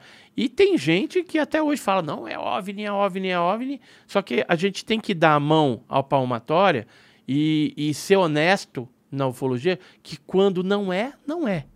Agora, quando é, é. Eu acho que isso até credibiliza vocês. Credibiliza. Né? Sim. Quer ver, em 1991, se não me falha a memória, 89, 90 ou 91, houve um avistamento de um objeto parecendo um peão, e isso no Guarujá. E aí, o Jabil Villanova, que era o vice-presidente do, do GUG naquela época, do Grupo Ufológico do Guarujá, ele me ligou e falou: Edson, eu estava no banco trabalhando, dá uma olhada na janela aí, tem um objeto assim, assim, assim. Aí eu olhei e tal. Ele falou: estou olhando aqui do, do binóculo, com binóculo, é um, um balão enorme, enorme, assim, mais de 20 metros de, de comprimento e aqueles formato de peão. Aí, beleza, né? Continuei trabalhando e tal. Passou uns dias, o jornal publicou que um OVNI tinha sido avistado. Acho que foi em 91 isso. Avistado no, no, ali em Santos, Guarujá, aquela região toda, né? E aí, meu, era aquele troço. Tinha até foto lá, né? Aí eu fui no, na redação do jornal, no dia, naquele dia mesmo, bati lá e falei assim, ó, eu quero que vocês façam uma matéria, pode colocar meu nome, Edson Boaventura Júnior, presidente do Grupo Foló de Guarujá, eu tô te falando que isso aqui não é um OVNI. E eles publicaram. Então, assim, a gente tem que ser honesto ao ponto de quando não é, não é. E aí a gente tem que orientar o público na verdade, dentro da verdade. Porque, pensa só, eu como ufólogo ali poderia deixar passar quieto, é mais um caso de OVNI que saiu na, Na na mídia, imprensa, vai na mídia e tal. causar tal. E, e aí, beleza, né? Publicaram o negócio, passado mais uns dias, ba- esse balão foi cair lá pros lados de Ilhabela e tal. Tinha, acho que era uns 30 metros de... Enorme, de nossa. co- Era enorme o negócio, entendeu? E era o balãozão lá, em forma de, de peão. Então a gente tem que ser honesto nesse ponto. Quando não é, não é. Sim, sim, E aí da a gente, isso a gente acaba é, adquirindo, inclusive, é, certas inimizades, né? Porque as pessoas não gostam, muitas vezes, que a gente é, fale a verdade. Né? Então, por exemplo, eu recebo um vídeo lá. Aí o cara falou, ah, eu, eu tava filmando aqui o, o nascer do sol e aí apareceu esse ponto verde aqui do lado, mas eu não vi na hora, é um OVNI. Aí manda para mim, eu falo, olha, meu amigo, isso aí é efeito coma, isso aí é um reflexo da fonte luminosa, no caso o sol ali, que é a maior fonte luminosa, dentro da, da câmera, né, da lente interna do seu celular ou da sua câmera ali, e isso é um efeito ótico, né, que gerou esse, esse efeito aí. Ah, aí Não, você- não, não, é um OVNI, você não, que não analisou direito. Aí tu vira o cara que. Entendeu? Não, aí o cara vira inimigo, cara. Sim, vira sim. inimigo. Porque você tá falando a verdade. É um E ele negócio. quer acreditar não muito quer, ele naquilo. quer acreditar que aquilo é um OVNI. Sim, sim, sim. Não, mas eu acho que isso é, é fundamental de, de, de, pessoas que querem levar a sério a ufologia, entendeu? Então é assim. Porque se- tem, tem realmente casos inexplicáveis mesmo, Tem. entendeu? Tem, Tem, realmente tem. Isso realmente existe. Então, tem mas- ao ponto que o Pentágono falou, eu não explico isso, eu não é, sei o que mas é. tem coisa que é equívoco, é erro de interpretação, tem fake também. Então é assim, se a pessoa quer que aquilo seja um OVNI, então não vem pedir minha opinião, entendeu? Não que eu vou falar que tudo é, é, É explicável, tu- é. mas assim, o ufólogo que se preze, pesquisador sério, ele vai primeiro tentar encontrar alguma coisa convencional que se encaixe naquilo que você filmou. Um balão, um Ele vai tentar um destruir a dirigível. hipótese, que é a ciência. É, ciência agora, é isso, né? se aquilo que está aparecendo ali destrói todas as hipóteses convencionais, vai sobrar o OVNI. Sim. Aí a gente vai ficar na Berlinda e vai falar assim, ó, fio, esse negócio que você filmou é um OVNI, um objeto voador não identificado. Até que seja identificado, como aconteceu na Guerra do Golfo. Aham. Aqueles triângulos negros foram OVNI até um certo ponto. Quando se soube que a tecnologia stealth estava lá, então, opa, peraí, alguns desses Tá explicado, né? objetos estão explicados, não eram OVNIs. Pode crer, pode crer. Não, é, eu acho, essa- acho essa diferenciação muito importante de você fazer. E, pô, a- a- adorei aí as informações. Tem perguntas aí da galera, que elas querem saber Vamos mais lá, coisas. vamos lá. Então vamos, vamos ir pras perguntas aí. Manda aí, Coca. Beleza, vou ler aqui. Primeiro é do Fernando Corra. Ele falou o seguinte: Olá, Monark e Edson. Me chamo Fernando, sou aluno da USP Poli e sou vice-presidente do grupo Poliberty da faculdade. Nós queremos fazer um evento na faculdade. Seria do seu interesse participar? Será de muito agrado ter sua presença. Desde já, obrigado. Só me chamar. Vamos da hora. Só me chamar. Qual que é o e-mail pra te chamar? Boaventura underline gug arroba hotmail.com. Tá aí. Tá aí, galera. Vai lá, chama Só ele me lá. chamar. Se, se ele quiser entrar em contato com vocês, pode passar meu telefone. Demorou. Entendeu? Pode, entrar em passar. contato. Se tiver nosso Pode contato, entra em contato que a gente passa. E aí passa meu telefone e a gente combina aí, vou lá na USP. E aí a gente faz esse, esse evento, essa palestra, o que vocês quiserem lá. Da hora demais. Beleza. E tem mais uma aqui do AquaSP. Ele falou assim, ó. Pode perguntar pro convidado se ele acredita que existe vida inteligente em outros planetas? Ah, porra, é óbvio que ele acredita, Lógico que eu né, cara? acredito. Caralho. no- principalmente nos exoplanetas, né? Aham. Véi, tipo, que pergunta mais. Ah, a pergunta Você acha que o cara que dedicou a vida inteira a estudar alienígenas, ele não acredita que eles Ó, existem? a- até os próprios cientistas, né? Os, os é, que, exobiólogos, né? O, por exemplo, esses caras que mexem com ra radioastrônomo, pô, eles não vão gastar bilhões de dólares em equipamento, ficar monitorando o tel, se ele não, não, Não que é acredita que, possível, tem. é. É, então, não ia perder tempo, né? Com certeza. E tem muito dinheiro envolvido nisso então, aí. tem muita grana. Sim. Acabou. Tem mais aí? É isso? Era essa. Edson, valeu, cara. Foi foda. Obrigado por Eu vir que aí novamente. agradeço, eu que agradeço e quando quiser me chamar, é só chamar, a gente bate papo. Demorou, demorou. A gente. Você me indica uns amigos, um amigo seu malucão também, que, que, que sabe dessas paradas aí, e a gente conversa, eu acho foda. Fechou. Se Eu- quiser, eu trago mais um aí do lado e a gente. É, aí a gente Toca faz assunto. um rolê novo, uma festa nova. E aí, se você também quiser aprender um pouquinho mais, entra no meu canal lá, Enigmas e Mistérios, no YouTube. Tem mais de 600 vídeos lá, né, com material de qualidade sobre ufologia. Então, ajuda a gente. No Instagram lá, quiser me seguir, é arroba Edson Boaventura ou arroba Enigmas e Mistérios é, Gug, né, que é o, o, o do canal Enigmas e Mistérios. Então é isso aí. E se inscreva no canal Monark, que Por favor, no Rumble, ajuda que é o aí, único lugar que ajuda aí. sobrou. Só sobrou o Rumble. Então é isso aí, pessoal. Ajuda aí ele antes que suma do Rumble também. É, possível. Antes que eu suma da, da existência É. também, o que pode acontecer. Não esperamos que não. Não, Esperamos não, que não, não. É, mexer com alienígena é, é problemático, mas vai mexer com o governo pra você ver o que acontece. É pior, né?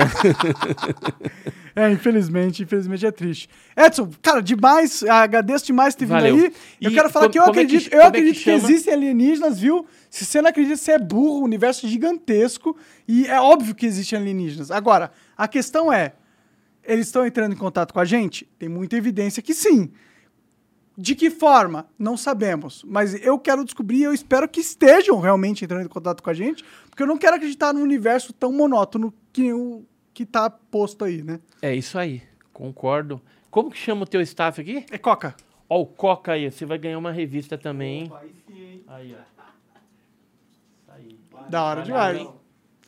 Da hora demais. Revista mais uma OVNI. vez, valeu. lá revista. OVNI aí, ó. Todo, todas as papelarias do, do Brasil. Valeu? Edson, obrigado, cara. Valeu. É nóis.